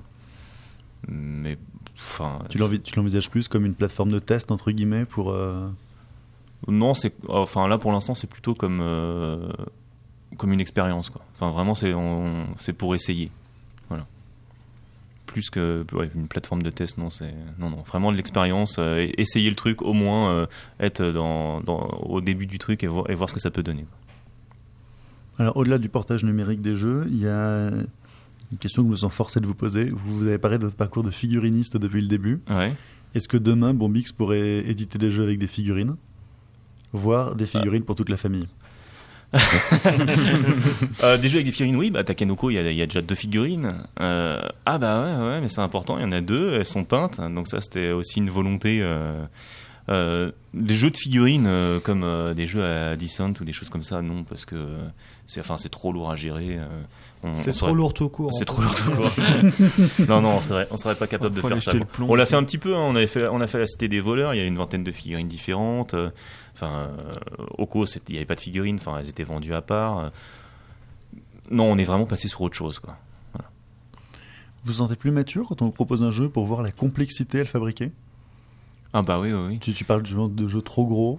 Oui, oui, parce que euh, bah, maintenant, dès qu'on, bah, forcément, on, sait ce que vaut tel ou tel matériel euh, dans les différents réseaux de fabrication qu'on peut avoir. Donc euh, oui, quand, quand on nous présente un jeu, on voit tout de suite qui peut le fabriquer et à peu près à combien. Quoi. Il y a des Et- jeux que vous avez refusé de faire parce que c'est trop compliqué, sans citer de nom. hein. Euh, de mémoire, non. Pourquoi Non, sans non. citer de nom Si, citer des noms. Non, mais c'est vrai que Boss Takenoko, bah, reprend le rôle d'Albéric. en- encore une fois, Takenoko, c'était un, un- c'était aussi un gros défi euh, technique bah, à cause de ces pièces en bois qui devaient s'emboîter, qui devaient bien tenir en équilibre, qui devaient être faciles à enlever, à remettre, etc. Euh, pff, ouais, donc ça, ça a été énormément de travail pour arriver à ce truc-là, quoi. Euh, Vous avez fait comment d'ailleurs? C'est des pièces qui préexistaient? Non, non, non, c'est des pièces qu'on a fait faire, euh, On a fait faire sur mesure. quoi. Donc euh, on a tout envisagé. hein. Le proto c'était des rondelles en bois. On a même envisagé par découragement de prendre des rondelles en bois. Euh, on est passé par le plastique, etc. Et puis c'est Hicham qui avait trouvé ce, ce fabricant de bois. Par qui des avait- bambous aimantés aussi. Par des bambous aimantés. Enfin, on a réfléchi à tout. Ah oui, il y a un côté concours l'épine quand même chez. C'est ça. ouais. Bah, tu sais déjà au niveau du nom, le choix du nom. Alors, on parlait de, de- Vous disiez que vous n'avez pas d'objectif de nombre de jeux par an euh, à sortir. Est-ce Ouais. que, euh, est-ce que vous, avez, vous avez une visibilité sur combien de temps actuellement En termes de sortie? Oh, Jusqu'au premier semestre 2013. Premier semestre, Ouais. ça fait combien de jeux aujourd'hui? Euh, au premier semestre 2013, Jusqu'au euh, jusqu'au premier semestre 2013. euh, il faut que je compte sur mes doigts là. Euh, 5 5 Ouais. Ça tombe bien, j'ai assez de doigts. Nickel. Et c'est un, rythme qui vous semble trop soutenu? Euh, non, parce qu'on a fait, on a fait, avec Asgard, on a plus fait plus? Ouais. Euh, donc non, non, c'est pas, c'est pas un rythme qui nous semble trop soutenu. On, on pourrait faire plus. Euh, après, on n'a on a plus envie de. Parfois, avec Asgard, on s'est pressé à faire des jeux pour qu'ils sortent à telle date. euh, parce que c'est super important dans le calendrier. En fait, on s'en fout. On préfère sortir le jeu quand il est prêt, parce qu'on l'a travaillé, parce qu'on a pris le temps de le Enfin voilà, Takenoko, il a un an et demi de retard à sa sortie par rapport à la première sortie annoncée, mais au final, euh, il serait pas, euh, il serait pas aussi abouti si on, si on s'était précipité à le faire. Donc, on préfère prendre le temps maintenant de, de faire les jeux, quitte à les repousser. et- Enfin, tant pis quoi. Tant pis pour le calendrier. Alors, on parle souvent avec les, les invités, notamment des échéances des salons, sur le fait que sur tel ou tel salon, il faut Ouais. venir avec un jeu, il faut avoir quelque chose. Euh, ouais, on y croyait aussi, ça. Euh, euh, quand on a fait Nostra City, on voulait absolument le sortir pour Essen. Donc, on, on a, on a fait produire le jeu en trois semaines, enfin un truc de fou, quoi. On a fait cinq fabricants qui ont tout, tout réuni, enfin chaque élément est fabriqué à, un endroit différent. Au final, bon, bon, après, c'est aussi peut-être le jeu, hein, mais voilà, au final, ça n'a eu aucun impact pour nous. Parce que ça, ça marche aussi beaucoup sur la communication euh, quand on veut sortir un jeu pour Essen. On, on voulait être prêt pour Takenoko pour, euh, pour Essen. On aurait pu avoir euh, quelques centaines de boîtes parce que le jeu était fini de fabriquer en fait à ce moment-là, Mhm. mais il fallait qu'ils viennent par bateau. Euh, on aurait pu les vendre directement sur, sur Essen. On l'a pas fait parce que euh, bah, parce que il serait sorti un mois plus tard en boutique, donc c'était pas très juste par rapport aux boutiques. Euh, c'est les boutiques qui nous font vivre euh, tout au long de l'année. Mhm. Donc de, de faire un coup comme ça, c'était pas très très correct. Donc on a préféré ne pas le sortir à Essen. Et puis au final, bah, on- on a bien fait parce que du coup, quand, quand il est sorti un mois plus tard, bah, c'était c'était la radia quoi. Donc euh, tu dis que les, les, les Yes. boi- les boîtes viennent de- par bateau, c'est ça De, de, Ouais, de ouais. Bretagne Bah, non, de- de- non, en fait, tous- tous nos jeux sont fabriqués en Chine. Avec Asgard, on a fait quelques jeux en Europe. Et en fait, c'est les- c'est c'est sur ces jeux-là qu'on a eu des problèmes de fabrication. Et euh, non, on fait, on fait fabriquer tout en Chine. Aujourd'hui, vo- votre capacité de, de production, en tant que- en tant qu'éditeur évidemment, autant par rapport au support numérique, etc., vous êtes capable de l'évaluer? Vous pouvez vous retrouver avec un jeu qui est délayé parce que vous n'avez pas le temps de vous en occuper, pas de... Euh, tu, tu... J'essaie de décrypter tes questions. non, je plaisante. Mais tu n'es pas seul. Euh, oui, on sait à peu près euh, ce qu'on ce qu'on peut fournir comme travail euh, dans l'année, donc euh, on sait qu'on peut faire, euh, je sais pas, peut-être six, six jeux, six jeux euh, dans l'année en, en les travaillant bien. Mais ça, ça rejoint ce que j'ai dit tout à l'heure, c'est on préfère en faire quatre et puis Mhm. les travailler plus. Quoi. Ouais. Vous, vous bloquez les jeux euh, en signature pour. euh, sans rien promettre en Non. termes de. voilà. Euh, non, quand, en fait, bon, on l'a fait avec Asgard, et en fait, maintenant quand on signe un jeu, on, on annonce grosso modo un délai. un, un délai aux auteurs. Enfin voilà, maintenant un, signe- un jeu qu'on signe maintenant, il sortira pas avant fin, de- fin 2013. Quoi. oui, c'est, ouais, ça, fait moins suite, ça fait moins d'auteurs dépressifs dans la C'est ça. Ouais. c'est ça. Mais bon, après, il y a toujours des aléas. Quoi. C'est, euh, euh, bah, je reprends l'exemple de Takenoko. Quand, quand on l'a signé, on pensait le sortir beaucoup plus vite. Euh, Antoine a été très- compréhensif euh, là-dessus. Et euh, c'est vrai qu'on l'a repoussé à chaque fois, mais c'était, c'était pas parce que on n'avait pas le temps de s'en occuper ou qu'on on préférait sortir un autre plutôt qu'un autre, mais parce que ouais, on, voulait, on voulait aboutir le truc, on voulait aboutir le jeu vraiment. Une question que j'ai pas posée tout à l'heure, vous testez avec qui? Alors, bah, les, les premiers tests, c'est quand on peut, c'est tous les deux. Et sinon, c'est avec nos copains euh, avec qui on joue le, le vendredi soir. euh, c'est un peu nos cobayes. Et puis, euh, une Vous fois avez- que ça passe ce test-là, bah, on va, on va essayer de le famille. faire. Ouais, euh, ouais, parfois la famille. Oui, c'est vrai. euh, Word, il a beaucoup tourné en la famille parce que c'était le public visé aussi. hein. Euh, et puis après, on va essayer d'élargir, hein, de faire des tests. euh, bah, par, par exemple, à Cannes, au Festival Off, euh, on essaye de, toujours de ramener un ou deux protos et on essaye de le faire tester si on n'est pas trop fatigué. Quoi. Ce qui n'est pas gagné. Mais pas simple. Voilà, mais on travaille pas trop. Enfin, par exemple, je sais qu'il y a des éditeurs qui travaillent avec des ludothèques, qui font tester des ludothèques, tout ça. Nous, on n'a pas trop de réseau comme ça. euh, avec- Vous avez, un, avec vous avez cercle de victimes préférés. C'est ça, ouais. C'est ça. Et tu parles notamment du off, euh, du off à Cannes où vous faites tester les jeux. Tu disais que tu rencontrais aussi les auteurs sur ce type de salon. Et t'en semblais friand. Ah, c'est pas que je, j'en, enfin, j'en suis pas friand, mais euh, c'est-à-dire qu'on on va au salon euh, aussi pour ça. On n'y va pas que pour euh, rencontrer le public et puis euh, faire découvrir les jeux. On y va aussi parce qu'on sait qu'il y a des auteurs qui vont là-bas, qu'il y a des professionnels qui vont là-bas, et, euh, et forcément c'est une sorte de un peu de vivier, quoi. Vous avez l'impression que vous êtes de plus en plus connu et qu'on vous présente de plus en plus de choses? Euh, oui, oui, un, oui, oui, un petit peu, ouais. Euh, après, c'est pas flagrant, hein, enfin. Ouais, mais tu vas voir après cette radio. comment Ça va Ah, c'est ça. Ça va- ça va être Ouais. l'enfer au Ah, standard, c'est ça Ouais, mais il y a déjà du monde là qui attend à la Ouais, porte. J'appelle la police. Mais après, après ce, qui est, ce qui est quand même difficile en salon, c'est c'est c'est de se dégager des, des moments justement pour tester. Quoi, parce qu'en général, il y a beaucoup de monde, euh, on n'a pas, pas une minute, tout ça. Donc euh, c'est vrai que le off, ça permet, euh, après sa journée de salon, de, de couper par rapport au travail de la journée et de- d'être dans une autre, un autre état d'esprit pour ça. quoi.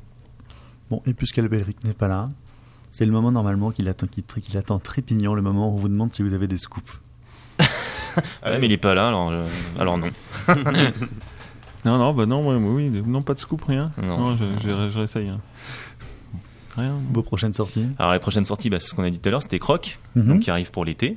Donc euh, un jeu en boîte métal, euh, un, un jeu de un jeu de bluff, de prise de risque, euh, en fait où euh, il y, a- il y a une ligne de, il y a six petites figurines qui se désarticulent. En fait, on peut enlever les membres. Donc il y a six figurines alignées. À la fin, il y a un requin. Euh, chacun a un set de cartes dans les mains. Donc il y a, ça dépend du nombre de joueurs, mais il y a, il y a sept cartes dans les mains. Puis on va abattre une carte et ça va nous donner une position dans la file. Et celui qui se retrouve en dernier dans la file se fait croquer un membre par le requin. Et donc euh, un joueur euh, dont le, pirate n'a plus, que, de membre bah, a perdu la partie.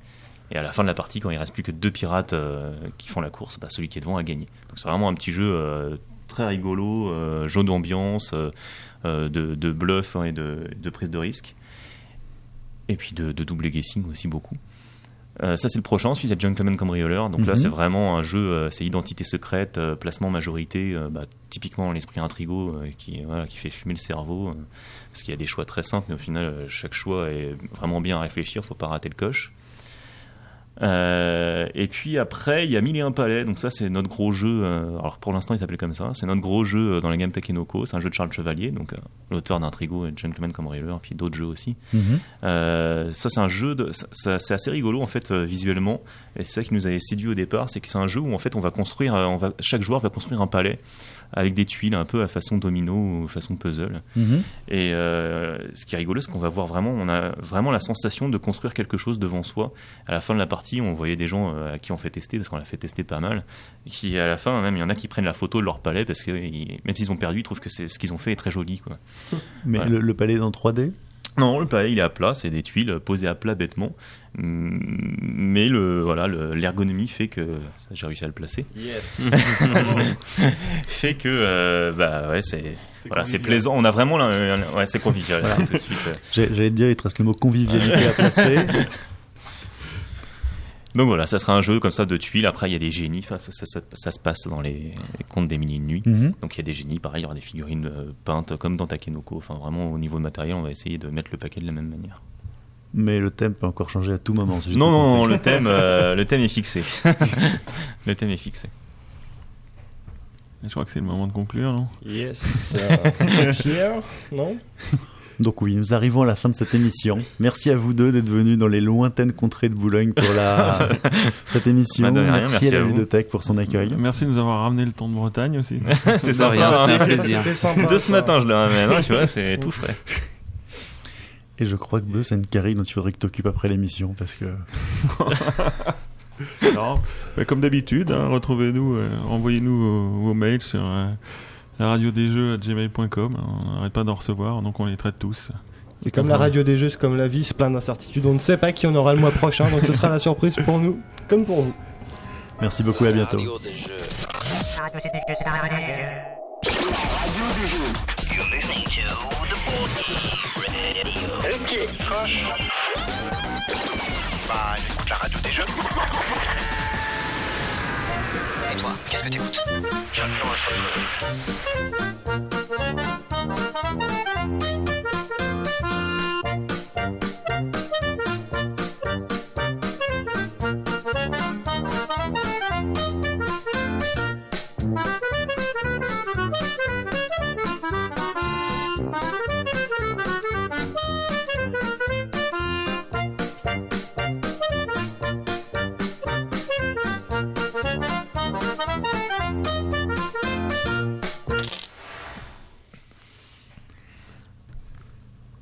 c'est un blanc artistique.